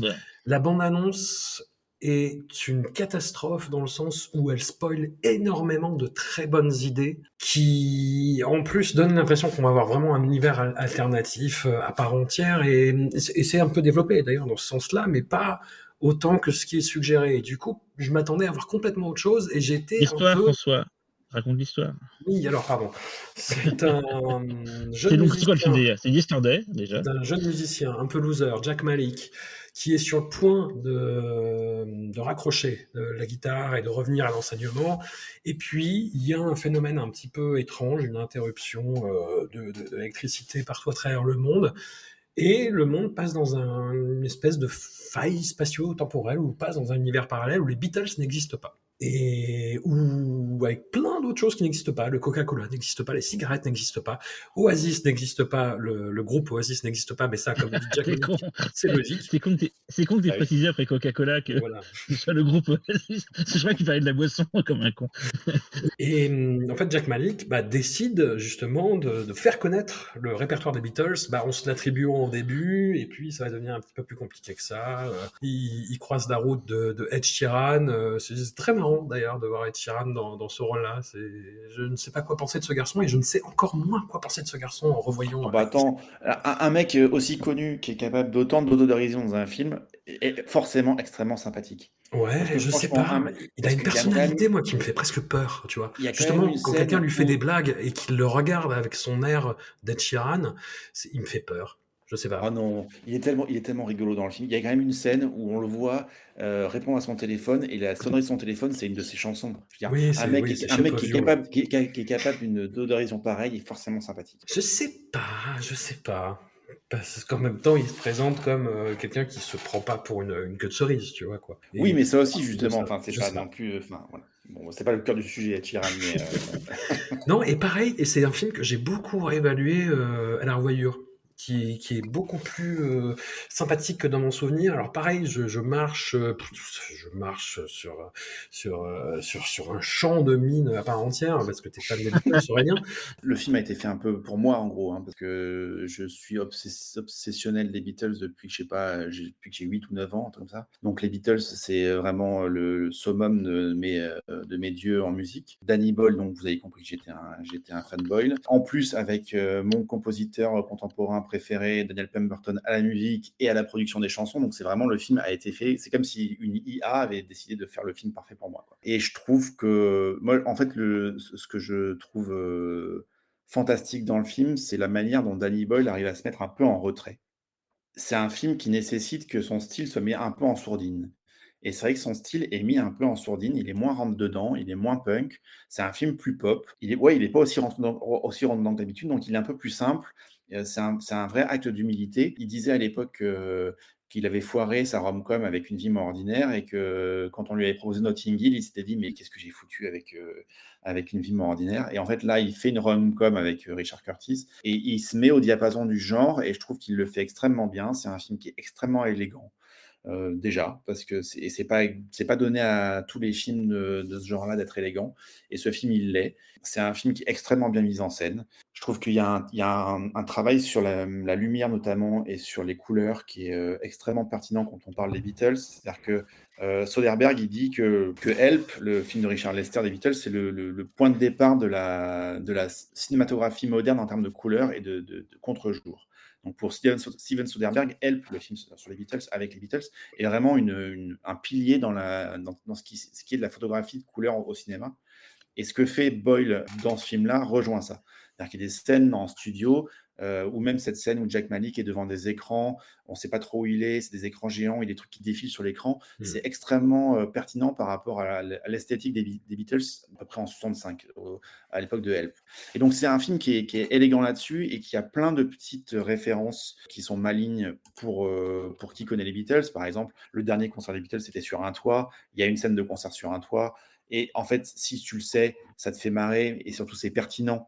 Euh, c'est au-delà de l'Easter egg, c'est pas un truc euh, de fan service à la Marvel, c'est, c'est, pertinent dans, le cadre de, l'histoire. Donc bref, moi je trouve que c'est un film qui, gère ça extrêmement bien. C'est un film qui comprend les Beatles tout simplement. C'est un film qui comprend est son, son matériau. Qui, c'est un film extrêmement anglais, anglais euh, et anglais. Donc, du coup, il comprend vraiment la culture qu'il filme. Et voilà, je, trouve que c'est moi, j'ai un film, je l'ai revu là pour le plaisir, pour le, pour le podcast, et je me suis encore, euh, je me suis encore régalé. Quoi. Mais, voilà, je trouve ça extrêmement élégant comme film, extrêmement, extrêmement doux, extrêmement malin, extrêmement drôle. voilà, c'est très charmant. Cyril. Et... j'ai trouvé le film raté. Oh désolé Aurélien. Et bim Ah mais le ah, fais à chaque fois. Hein. Ah, je suis désolé. Je, le mets un peu au-dessus de Slumdog Millionnaire, mais pas loin, tu vois. Ah. Pour moi, c'est ce qu'on appelle la, fausse bonne idée, en fait. C'est génial sur le principe. Tu dis, mais c'est dingue tout ce qu'ils vont pouvoir faire. Et j'ai trouvé ça tellement plan-plan, tellement euh, à côté de la plaque. Alors, j'ai pas cette culture que tu as sur les Beatles. Donc il y a, je pense, beaucoup de trucs, même si tu dis que c'est pas là-dessus que repose le film, c'est pas euh, uniquement une accumulation de ah t'as vu machin et tout. Je pense que c'est pas ça le film du tout. Hein. C'est un petit plus si tu connais et c'est plaisant, j'imagine. Mais le film repose pas là-dessus. Mais moi j'ai trouvé que vraiment c'était euh, plan-plan. Donc tu parles de Richard Curtis qui était donc le pape de la comédie romantique anglaise, donc euh, Quatre à l'enterrement, Notting et tout, scénarise le film là et tout. Et et je sais pas, j'ai pas retrouvé le bol que j'aimais. Je me suis dit, c'est con, l'idée est géniale, réalisation euh, pas ouf. Je m'accorde le doute d'une seconde visionnage euh, pour, pour rattraper ça. Mais j'étais sorti en mode, putain, euh, Dani, tu chies dans la colle, là, quoi. J'étais pas dit comme ça, mais, mais, mais, voilà, donc je suis parti des, des, des, Je pense que je suis, même, je, suis même moins fan du film que François, c'est pour dire, de ce que j'ai entendu, de ce que François en a dit là tout à l'heure. moi, je trouve c'est vraiment la fausse bonne idée, quoi. Mais non, on est là pour débattre, on est là pour euh, la discorde, hein, comme on dit, quoi. Et tu sais, Aurélien, l'amour que je porte pour Boyle, hein, tu sais que ça me fait du mal de dire ça. Oui, je sais, je sais bien. Mais ça montre que je suis intransigeant, ça, dans le sens, euh, je suis pas, je suis pas aveugle non plus, quoi. J'aime Boyle, c'est vraiment que j'aime vraiment ce qu'il fait. Et je dirais pas amène à tout. Et je, et je, je sacrifie pas euh, Yesterday en mode, vous avez vu, je suis capable de, sacrifier un film de Boyle pour montrer que je suis pas un fanboy.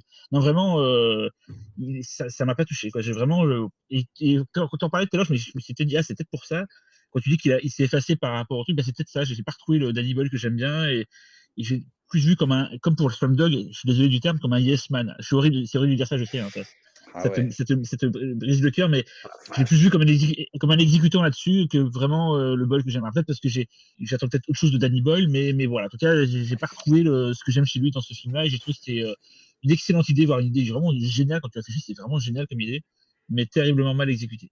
je, je m'en vais en partant en courant. Je vais, je vais poser la question de la, de la rupture définitive du, du rompage. Du rompage. Qu'est-ce que tu as pensé, Cyril, de la scène avec euh, John Lennon, qui est joué par euh, Robert Carlyle? Dans mon souvenir, je me souviens plus, je crois que c'était un peu gênant dans mes souvenirs, euh, je crois. Oula, bah voilà. vous êtes des grands malades. Je suis désolé, Aurélien, j'essaie d'être sincère. Alors, j'ai tout toléré dans ce podcast. Ça, les gars, ça, ça va chier. Pendant trois émissions, j'ai tout toléré, euh, j'ai tout accepté. dire que la scène avec John Lennon, elle est gênante, c'est non, les gars. Mais, mais je, je la revois, je me souviens, c'est dans un, je me souviens vite fait, mais dans ce sens, je me suis dit, ah, c'est vraiment. Tu sais, quand ça m'avait pensé, ça m'avait pensé un peu à. je sais pas qui a pas écouté ce podcast, mais ça m'avait pensé un peu à Ghostland quand. Euh, euh, on croise merde comment il s'appelle Lovecraft. Lovecraft dans, ouais, dans, dans un des rêves de la gamine et je me suis oh, c'est dur Ouais, j'ai pensé un peu à ça. Dans Ghostland, c'est vraiment. Euh... Désolé s'il nous écoute, mais c'est Pascal Logier qui, qui écrit une scène où Lovecraft lui dit Mec, t'es bon quand même. T'es quand même pas mal, quoi. Et, et là, c'est plus une scène. Euh, enfin, c'est vraiment un, un, hommage, et en plus, de très. Enfin. J'aime pas le film, enfin j'aime moins le film qu'Aurélien et j'ai pas sa passion pour les Beatles, même si j'aime beaucoup. Et moi j'ai vu ça, euh, enfin pareil au cinéma, je me suis, euh, tu vois. et mais à la revoyure, j'ai vu, euh, j'ai compris le, geste et je, je, trouve, je trouve touchant et limite, je me disais ah putain la scène est courte tu vois, par rapport au potentiel euh, émouvant qu'il pourrait développer. Et, euh, et voilà, enfin, c'est limite, le, le, personnage part en courant au bout d'un moment et tu fais, mais, mais non, reste. Fait, que je le revois, Aurélien. Ouais, dans, dans, cette scène, il y a vraiment un truc euh, un peu métaphysique, c'est-à-dire que c'est un, un peu comme, c'est un peu le pendant de, de Trainspotting, c'est-à-dire que c'est une scène un peu hantée, c'est-à-dire qu'on on, on, voit quelqu'un qui, qui, chez nous n'est plus là, et là, il, dans ce monde-là, il existe encore et il a eu une vie différente, et je trouve, moi, je trouve ça très beau, il y a un truc et en fait, il, là, il traite, il traite le sujet. Alors, il aurait pu euh, d'un coup aller voir aussi euh, trouver euh, Georges, Paul et Ringo, et là, ça aurait été trop.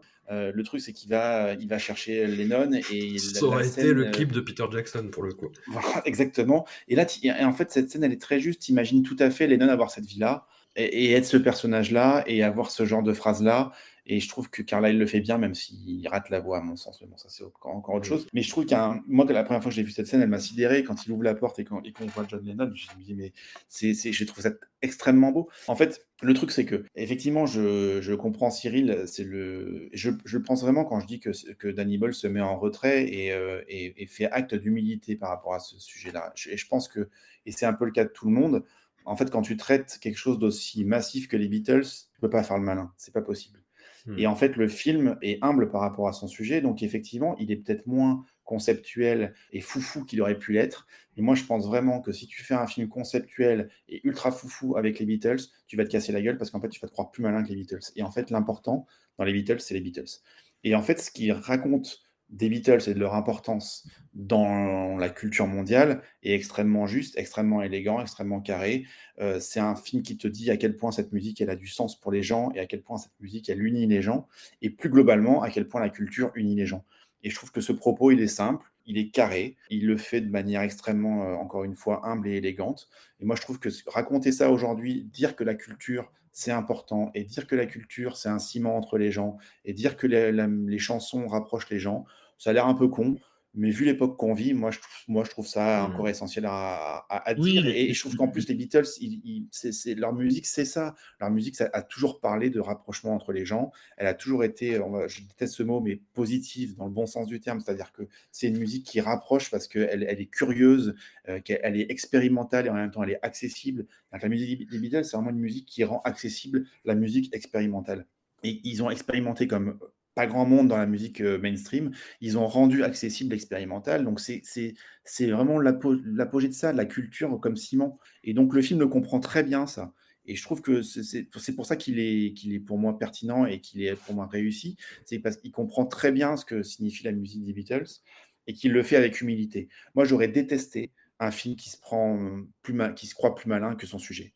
Et au moins, euh, aucun ici ne croit qu'il est plus malin que son sujet. Et même Daniel Pemberton, qui a la lourde tâche de réorchestrer les chansons, est extrêmement, extrêmement euh, élégant et humble par rapport à ça, et, extrêmement pertinent. Quand il, fait, quand il refait Help, il en fait une version punk, et ça a du sens dans le film.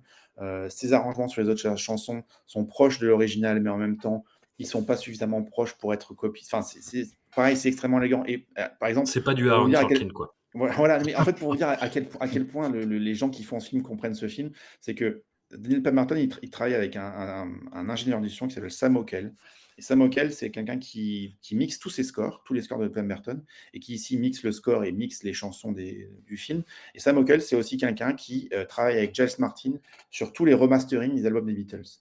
Donc hmm. c'est quelqu'un qui, euh, à l'année, a globalement les mains dans le cambouis des masters des Beatles et des prises des Beatles de l'époque pour remasteriser les albums. Et donc, c'est quelqu'un qui, qui, comprend ce son-là parfaitement. Et donc, ça veut dire à quel point, en fait, les gens qui font ce film comprennent ça. Et, moi, je, trouve ça beau que ce film comprenne ça et ne fasse pas le malin avec. Voilà. J'ai une question aussi. Tout à l'heure, on a dit que Transpotting 2, c'était le cœur des hommes euh, façon punk. Est-ce que ce ne serait pas la Jean-Philippe version rock? Ouais, tout à fait. Tout à fait. Je me permets de poser ça là. Hein. Steve Jobs, c'est des petits mouchoirs. Non, arrête, arrête. arrête. La première fois que je l'ai vu, tout le, côté euh, que t'expliques très bien en fait sur la, transmission et l'importance que cette musique-là a pour les gens. Il y a des gens dans le, dans le film qui se rappellent que les Beatles ont existé. Euh. Enfin voilà, t'as un effet Mandela euh, fait film, grosso modo, et ces gens-là viennent voir Jack Malik. Enfin, ils sont là tout au long du film, et je me dis, ah putain, il y a une intrigue qui se construit, ça va être fou, ça va être fou. Comme tous les trucs qui n'existent pas en parallèle, je me dis, ah là, qu'est-ce qui va se passer? Ben non, c'est juste ça, c'est une histoire de transmission. En fait, ils viennent le, voir en coulisses et ils disent bon bah merci, euh, c'est cool. Même si t'as massacré les paroles d'Eleanor Rigby, c'est pas grave. Euh, merci de faire exister ça. Sur, le moment, je me dis ah putain, c'est tout ce qu'ils ont fait, ça me ça me frustre. Et la voyeur, j'ai vu j'ai vu ce que ce dont tu parles, Aurélien. Ouais, c'est je trouve ça très joli parce que honnêtement, moi, si, si, m'arrivait à cette chose-là, c'est-à-dire que si euh, d'un coup, on était trois dans le monde à souvenir des Beatles, dont moi, et que l'un des trois euh, refaisait les disques, je me dirais, mais putain, mais heureusement qu'il est là pour que je puisse encore écouter ces, chansons-là. Et je trouve ça très juste, en fait. Il n'y a pas à faire d'intrigue genre, oh, ils vont le dénoncer, ils vont se venger, ou ils vont essayer de lui voler ses chansons. Non, en fait, ça, ça, ça, serait débile. En fait, la vraie vérité, c'est que ces gens-là, ils sont contents de pouvoir à nouveau écouter les Beatles. Et c'est pour ça que moi je suis très circonspect par rapport à Now and et au clip. Et, euh, je comprends la démarche, mais euh, ça me pétrifie en même temps. C'est-à-dire que c'est comme s'il y avait, on n'arrivait jamais à dépasser cet horizon-là. C'est comme si on faisait revivre le passé en permanence, faute de mieux. C'est comme si on jouait. Je suis désolé de dire ça comme ça, mais moi, les, le, clip, hein, je parle du clip. Hmm. Moi, j'ai l'impression qu'on joue avec des cadavres en fait, et ça me met très, très, très, très mal à l'aise. Même, même dans le dernier Ghostbusters, tu vois, faire revenir Harold Ramis, je trouve ça. Enfin, j'en suis là. c'est le malaise absolu. Hein. Ouais. Le, truc du, du, clip de Noah effectivement, c'est que c'est que c'est c'est assez gênant là-dessus euh, de voir un, McCartney qui a 80 ans à côté d'un John Lennon détouré qui a 40 ans et qui fait le con à côté. C'est vrai que c'est très malaisant. J'ai pas compris la démarche. J'aime beaucoup la chanson. les gens vont croire. Il y a des choses que j'aime pas, hein, mais euh, euh, là, on, discute de sujets que j'apprécie, mais je, trouve la chanson splendide. Ce que, ce que je disais, c'est que pour moi, cette chanson, après, c'est pas le sujet, hein, mais c'est une chanson qui est presque plus une chanson de John, Paul, George et Ringo qu'une chanson des Beatles. En fait, c'est effectivement, ça ne peut pas avoir la grandeur d'une chanson des Beatles parce qu'ils n'ont pas fait ensemble cette chanson, donc forcément, c'est complètement artificiel. Donc, on entend John, on entend Paul, on entend George et Rigo, et chacun apporte sa. En fait, j'ai l'impression d'une chanson de reformation après 50 ans de séparation, si tu veux. Hmm. J'ai vraiment l'impression d'entendre le McCartney et comment il a évolué depuis la séparation. J'entends des, un solo de guitare à, la George Harrison qui ressemble plus à son album solo qu'à ce qu'il faisait dans les Beatles. Et donc, du coup, je trouve que c'est très beau parce que, en fait, j'ai l'impression qu'ils se sont reformés euh, au-delà de, de, la mort 50 ans après. Et bien sûr que c'est artificiel. Et en même temps, euh, je trouve la mélodie super belle, je trouve le texte super beau sur ce, que ça raconte. Et puis, c'est la dernière fois qu'ils pourront le faire. Il n'y a, plus de, a plus de bande apparemment, il n'y a plus de chansons perdues de John Lennon. Donc, c'est voilà, c'est une, on ferme le livre et, je trouve ça, ouais, c'est un, peu, un peu triste, quoi. Mais euh, en même temps, il fallait le faire. Hein, mais, euh, mais voilà, donc cette chanson, je la trouve quand même belle, quoi. Mais le clip est hors sujet, je suis d'accord. C'est n'importe quoi. Pour rester sur une, une vision très triste de la musique, on arrive au dernier sujet. Mhm. la, série Pistol. Non, très, très triste, euh, je, vais m'expliquer. Une, une série sur les Sex Pistols, sur le mouvement des Sex Pistols, sur ce que ça a créé, sur ce que ça a impulsé. Et c'est vu vraiment de l'intérieur, avec quelques ouvertures sur l'Angleterre de l'époque, mais c'est vraiment montré comment ce jalon de la musique et de la pensée et d'une façon de contester les choses a été créé de toutes pièces par euh, euh, des, jeunes gens branchés, voilà, qui se sont euh, accaparés, appropriés des, jeunes d'extraction populaire en, collant un peu de ça, en collant un peu de ça. Enfin voilà, au bout d'un moment, je ne voyais que Malcolm McLaren et, Vivienne Westwood, et je pense que c'est un, des, thèmes de la série, mais, mais, mais ça m'a déprimé. ça m'a ah déprimé. La série est marrante à regarder. C'est pas une grande série Très honnêtement, c'est pas du grand Danny Boyle, mais en même temps, euh, il y a un sujet qui est traité. Et, euh, et voilà, le, tous les acteurs, moi je suis convaincu par la moitié des acteurs, grosso modo. On suit surtout euh, le, le, guitariste Steve Jones et je suis pas fan du comédien. Mais... Ah ouais, pourtant c'est un super acteur lui. Ouais, ouais, ouais, mais là je, je, je sais pas, je le trouve pas investi. Enfin, je, je sais pas. Mais non, et la, la série est marrante, mais elle, est, elle, est, elle est déprimante sous plein d'aspects. Voilà. T'as as crié à l'objection, euh, qui a crié à l'objection Ouais, parce que moi, alors moi je, je suis une burne absolue en Sex Pistols, c'est qu'à part euh, Anarchist, à part euh, God Save the Queen et sa reprise de My Way, je connaissais rien, je, je connaissais même pas qu'il y avait des liens entre Vivienne Westwood et en fait eux, je, je, ne hmm. connaissais rien de rien, vraiment, j'étais une bite absolue là-dessus, quoi. Et j'ai pris la série dans la gueule comme pas possible. J'ai adoré. J'ai trouvé ça exceptionnel. Vraiment, hein, je me suis pris une baffe monumentale. Quand tu dis que c'est ouais, bof, moi j'ai trouvé ça ouf. Visuellement, Boy, il défonce tout. Il n'y a, a, pas un plan qui soit pas une tuerie. Ça n'arrête jamais. Je me suis même demandé ce qu'il avait pris pour arriver à tel niveau de perfection les acteurs, je les trouve très bons. Moi, je connaissais Johnny Rotten justement sur ces personnages. Hmm. L'acteur qui fait Johnny Rotten, il est dingue. franchement, on dirait lui, toi. C'est, mais tout, j'ai vraiment adoré. Je, me suis, dit, mais putain, c'est génial. Tous les, les gimmicks euh, auditifs quand il y a les bruits de flingue et tout au début, quand il y a le petit qui apparaît.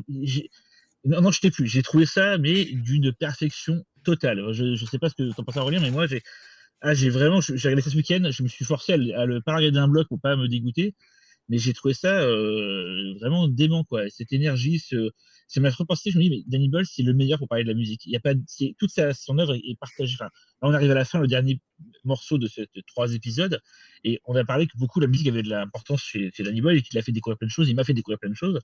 Et, voilà ça y est enfin il peut se lâcher. Il parle d'un groupe de musique il en parle pendant euh, six fois une heure et euh, il le fait de façon bah, dingue. Il montre ça avec une énergie folle et tout, et on comprend les ateliers aboutissants. Et ce que j'ai bien aimé, je ne savais pas que Malcolm McLaren avait les avait un peu arnaqués et tout, c'est qu'on voit que finalement c'est un produit derrière que les mecs, ah bah.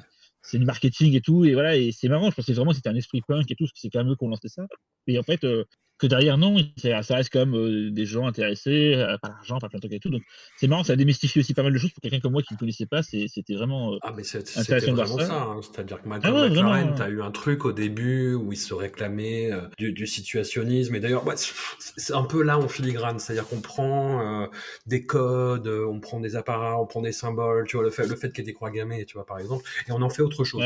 on en fait autre chose. C'est l'aspect situationniste. Après, derrière, c'était. Oui, il n'y a pas de fond et même la, la, la relation qu'il a, donc euh, le, le, guitariste euh, avec euh, la, la, future chanteuse des Pretenders, il y a, il y a, je sais pas, j'ai trouvé ça vraiment fou, fou, vraiment, mais visuellement, les acteurs, tout, j'ai vraiment, je me suis pris un chou d'adrénaline pendant, pendant tout ce week-end. J'étais trop aux anges, j'étais trop content quand je relançais un nouvel épisode. Et j'avais, j'étais passé à côté parce que comme les Sex Pistols ça m'intéressait pas, je m'étais pas intéressé à la série. Encore une erreur, j'aurais dû euh, écouter, avoir foi en Danny, quoi, et, et, regarder ça. Voilà, Aurélien, je te laisse. Euh... Oui, mais moi je suis, je suis, moi, je suis, d'accord avec toi hein, globalement. Hein. Je, j'adore ça. En fait, le, le truc c'est que. Désolé François. Le, le, truc c'est que ah, non, non, euh, la série débute et, déjà, il me, il m'embarque. C'est-à-dire que la première scène de la série est absolument splendide. C'est-à-dire qu'il n'y a que lui qui est capable de faire une, une scène pareille. C'est-à-dire que, alors déjà, c'est une série sur les Sex Pistols. Il commence par une chanson de, de David Bowie, Moonage Daydream. Mm. Il filme ça. La, la première image, c'est l'image de la reine. Il met des images d'archives de l'époque. Et puis, il fait un montage comme ça. Ça monte. Et bien, coup, il te montre un adolescent qui va sur une scène dans une salle vide. Donc on comprend que c'est la scène où David Bowie euh, joue Ziggy Stardust, euh, là où euh, Penn Baker a, filmé le, concert.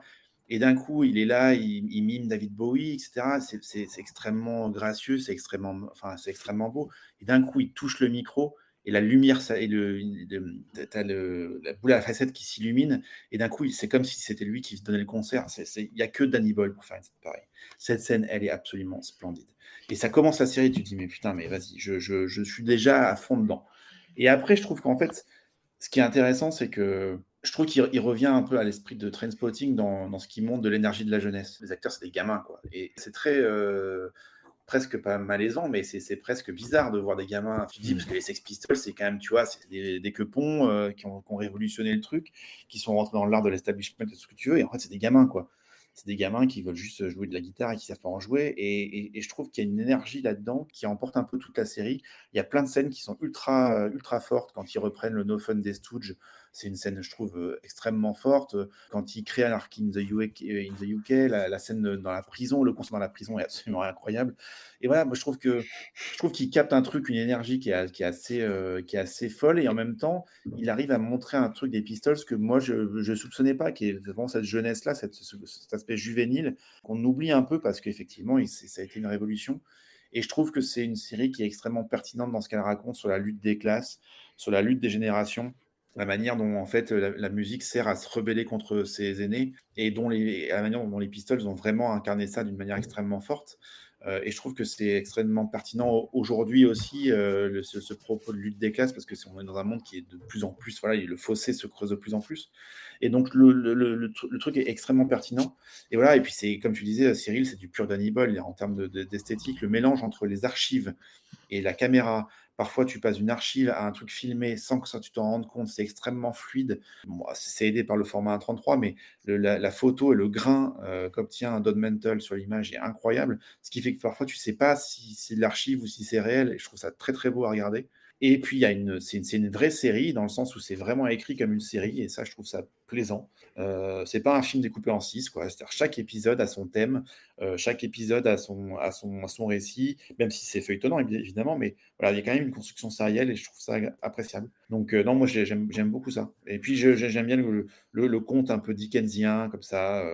Euh, c'est très à l'anglaise, quoi. C'est très voilà dans les, dans les racines de la, littérature anglaise. Je trouve ça, trouve ça assez malin, quoi pour les fans de Boyle, je préviens, c'est du porn. Hein. Vraiment, si vous aimez Danny Boyle, euh, c'est, six épisodes où vous allez avoir le best-of. On sent que c'est une sorte de best-of de fin de carrière. c'est pas, pas sa fin de carrière, attention, mais il y a vraiment tout, euh, tout ce qu'on a raconté pendant trois épisodes. Je crois que c'est résumé entièrement dans ce film. Hein.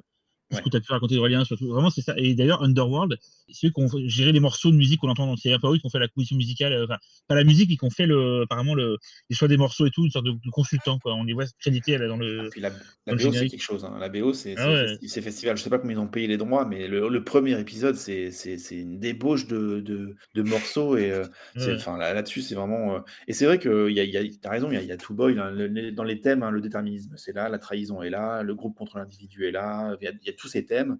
Il y a toutes ces figures esthétiques, c'est extrêmement à la fois rugueux et en même temps onirique, c'est extrêmement énergique. Enfin, il y a vraiment, voilà, c'est ça y va, quoi. Et quand tu dis à tout boy, enfin, quand on raconte ça, et je repense à ce que disait François tout à l'heure, où ça raconte aussi dans la grande histoire, la petite histoire, ou inversement, on raconte l'Angleterre et tout de, l'époque, bah, ça fait penser aussi à ce qu'il a fait pour les Jeux Olympiques, où il raconte l'histoire de l'Angleterre. Bah, là, il le refait à nouveau euh, via le prisme du punk et des, Sex Pistols, et il raconte une histoire, euh, la grande histoire dans la petite histoire. Enfin, c'est vraiment, euh, c'est vraiment, j'étais, j'étais, c'est quelque chose quand même, hein, cette série, quoi. Ça, il, il l'assume complètement à l'époque de, Yesterday. Il m'avait dit qu'il il était arrivé à un âge où il a envie de, réévaluer, d'explorer les piliers de la culture anglaise. Euh, et de, savoir en fait euh, qu'est-ce qui fait cette culture anglaise, cette société anglaise. Et je trouve que Yesterday et Pistol, c'est vraiment ça. C'est-à-dire que euh, il, y a, vraiment une, il va, il va vraiment explorer ce qu'est la culture anglaise, ce qu'elle signifie et ce qu'elle signifie pour le monde, parce que c'est une culture qui est extrêmement importante de par le monde. Et je, trouve que ce qu'il fait, ce qu'il raconte de l'Angleterre et de l'histoire de l'Angleterre est, très fort. L'anecdote qui est quand même rigolo, c'est qu'ils ont sorti la série euh, la semaine du euh, jubilé de la reine en 2019, et ça, te faisait, et ça faisait beaucoup rire, Danny Boyle, parce que quand il, quand il, franchement, euh, quand il parle de, la royauté, il déconne pas. Bon, je, vous avais dit qu'il avait refusé d'être d'être anobli. Ouais. et effectivement, c'est quelqu'un qui porte pas trop trop le système le, le, système royaliste dans son cœur, et le sortir pistole la semaine du jubilé de la reine, c'était quand même, ça le faisait beaucoup rire. Et je trouve ça effectivement très drôle. Par curiosité, je suis allé voir euh, tout de suite après euh, la, fin de l'épisode. Il, reconstitue en fait l'interview euh, télévisée des, des Sex mhm. Pistols qui a fait scandale parce qu'ils ont dit des gros mots à l'antenne. Et hum, donc je suis allé voir la vraie interview par curiosité derrière et c'est hallucinant parce que Boyle reconstitue ça mais avec un souci du détail fétichiste qui est fou, tout en filmant les coulisses, tout en, en, en brodant autour de ce qu'on n'a pas vu à la télévision à ce moment-là. Et c'est assez saisissant, justement. J'ai pas vu, j'ai pas vu la vraie interview comme, toi tu as mhm. fait après, mais je m'étais dit, je suis sûr, enfin dans ma tête, je me suis dit, quand il fait ça, je suis sûr que si je mets les deux côte à côte, j'ai un, un, décalque parfait euh, dans, leur placement, euh, qui est à droite de qui, à gauche. Et donc il a vraiment insulté son père, euh, enfin son beau-père face caméra, du coup. oui, c'est ce que justement, c'est ce qui te fait, c'est ce qui te fait comprendre quand tu vois l'interview à la télé sans ça. Oui, oui on a le, on a le champ contre champ dans, dans la série, quoi, mais du coup, voilà. Mais c'est dingue aussi que tu parles aussi du, du la lutte des classes, Aurélien, c'est que toute cette histoire de ce gamin illettré, ce qu'il a subi et tout, euh, et, à chaque fois il se compare à ses collègues en disant ouais mais vous avez pu faire ça parce que vous avez quelqu'un qui vous a aidé et tout. Il y a vraiment en plus des histoires très touchantes dans là-dedans et tout. Ouais, non mais vraiment c'est une sorte de série somme, voilà, c'est le, le, si vous aimez Boyle, ouais, je vous dis c'est vraiment du porn, hein. c'est vraiment vous allez, ouais. quoi. Ça raconte beaucoup de lui effectivement parce que c'est quelqu'un qui, qui, vient d'une classe populaire, Danny Boyle, et il, le dit, hein, je viens, je viens d'une classe où on ne devenait pas réalisateur de cinéma globalement. Et donc, euh, cette envie de, de, de, s'élever de son milieu tout en. Il, n'oublie jamais son milieu, hein, Danny Boyle. C'est pour ça qu'il a refusé d'être anobli d'ailleurs.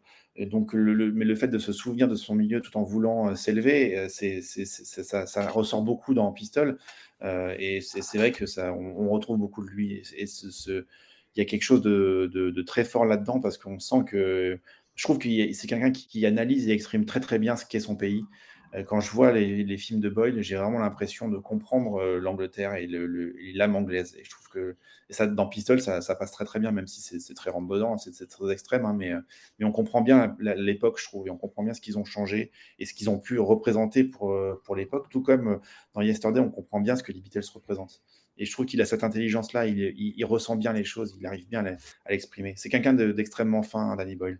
Les gens, ils, souvent, ils caricaturent en disant Danny Boyle, c'est un bourrin parce qu'il fait des trucs euh, ultra énergiques. Et Danny Boyle, c'est un mec absolument brillant, qui est d'une élégance et d'une finesse, euh, qui est, quand on lui parle, qui m'a toujours estomaqué. C'est quelqu'un qui est extrêmement précis dans les mots qu'il utilise. C'est quelqu'un d'extrêmement drôle en plus. Et il, il, comprend très bien ce qu'il fait. Tout a un sens. Et euh, par exemple, j'ai une, anecdote là-dessus, parce que vraiment, j'avais trouvé ça hallucinant. J'ai eu la chance d'aller sur le tournage de Yesterday pour euh, Cinématiseur. J'ai assisté donc au tournage du concert de Jack Manick devant la plage. Ah donc il y avait vraiment 6000 figurants. Hein. Donc c'était pas du c'est pas du CGI, il y avait vraiment 6000 figurants sur la plage. Image Patel chantais vraiment Help en direct avec les musiciens en live. Et entre il y avait des caméras partout, il y avait des, euh, des, des grues, des hélicoptères, tout ce que tu veux.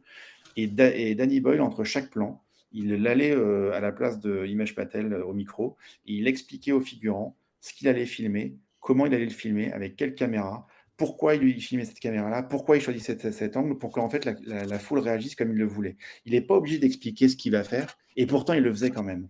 Et cette générosité-là, j'avais trouvé ça extrêmement élégant parce qu'il y a une foule de 6000 personnes devant lui, il prend le temps de leur expliquer pourquoi il filme, avec, euh, pourquoi il, veut qu'ils réagissent comme ça, parce qu'il va, il leur explique le plan et pourquoi. Et ça, ça, ça, le définit bien en tant, que, en tant que metteur en scène et en tant que personne. C'est quelqu'un d'extrêmement généreux et d'extrêmement fin. Et euh, voilà, bon, c'était juste un aparté. Justement, Aurélien, quand tu parlais de quelqu'un de fin, moi je ne connais pas, Danny Boy, je l'ai jamais rencontré, mais dans une émission que je suis pas forcément fan, mais c'est le, le vidéoclub Combini. Mmh en fait, euh, tu vois qu'il est très érudit, qu'il a un très bon goût, enfin, tu sais, qu'il explique bien. C'est, il me fait penser à certains réalisateurs que j'aime beaucoup en France, comme Nicolas Boukrieff, qui ont une, une intelligence euh, qui fait défaut des fois à, certains. Et tu, quand tu l'écoutes parler, tu sais que tu pourrais passer une soirée avec lui, parler de cinéma, de musique ah et tout, ça serait, ce serait passionnant parce que c'est un gars qui a une grosse culture, qui, qui n'étale pas, qui juste, euh, qui a ça naturellement et qui, qui a envie de la partager. Voilà, c'est ce que j'ai ressenti en voyant le. Voilà, quand j'ai vu le, son, son vidéoclub à Combini, je me dis tiens, il y a il me déçoit pas, il est vraiment comme je l'imaginais. Quoi. Et ça, ça se voit dans Pistol et Yesterday, hein, dire que ça, pourrait être des films, euh, euh, tu sais, d'érudits un peu arrogants qui refusent de, de, partager leur jouet, si tu veux. Pistol, c'est pas du tout ça. Pistol, il partage complètement son jouet. Il, il explique, enfin, il est, il est à la fois extrêmement, comme nous disait François, dans le souci du détail, il est extrêmement précis, et en même temps, il, il partage complètement ça. Et voilà, c'est quelqu'un d'extrêmement partageur. Euh, c'est pas quelqu'un de, de, de, recroquevillé sur sa culture et qui la défend comme ça, comme un. Un gardien du temple. Euh, voilà, exactement. Pas du tout, moi, je sais, pas, vous. c'est pas du tout son truc. Alors, François, qu'est-ce que tu as à dire? Ça a été un plaisir de vous entendre euh, en parler. J'ai révisé mon jugement sur certaines ah oui, c'est vrai, tu as fait un long chemin, toi, tu as fait un long chemin de. Complètement. Pendant trois semaines à un mois, quoi. Un pèlerinage. Pas convaincu. Voilà. Un pèlerinage. tu t'es fait des, des, contritions à chaque, après chaque film pour dire ah, j'ai eu tort de dire du mal de Daddy et tout. Non, tu t'es, expliqué comme ça. Cette scène est drôle finalement. ouais. Peut-être que dans 10 ans, t'aimeras Slumdog Millionnaire. Non. Il faut pas pousser, Aurélien, Alors... faut pas pousser. Je vais vous faire une séance d'hypnose pour vous euh, Peter Jackson va retourner la scène du caca et nous dire Non, regardez, c'est des marshmallows. non. Ce n'est pas possible. Non, mais en tout cas, un, immense merci à vous euh, d'avoir participé à cette aventure. C'était euh, c'était passionnant et très agréable d'échanger avec vous, même, dans la Discord. Mais oui, évidemment. Euh, c'est toujours pareil. En, en, bonne compagnie, c'est toujours, c'est toujours ah agréable. On refait ça plus tard avec Jess Franco sur 40 épisodes, du coup. Pourquoi pas?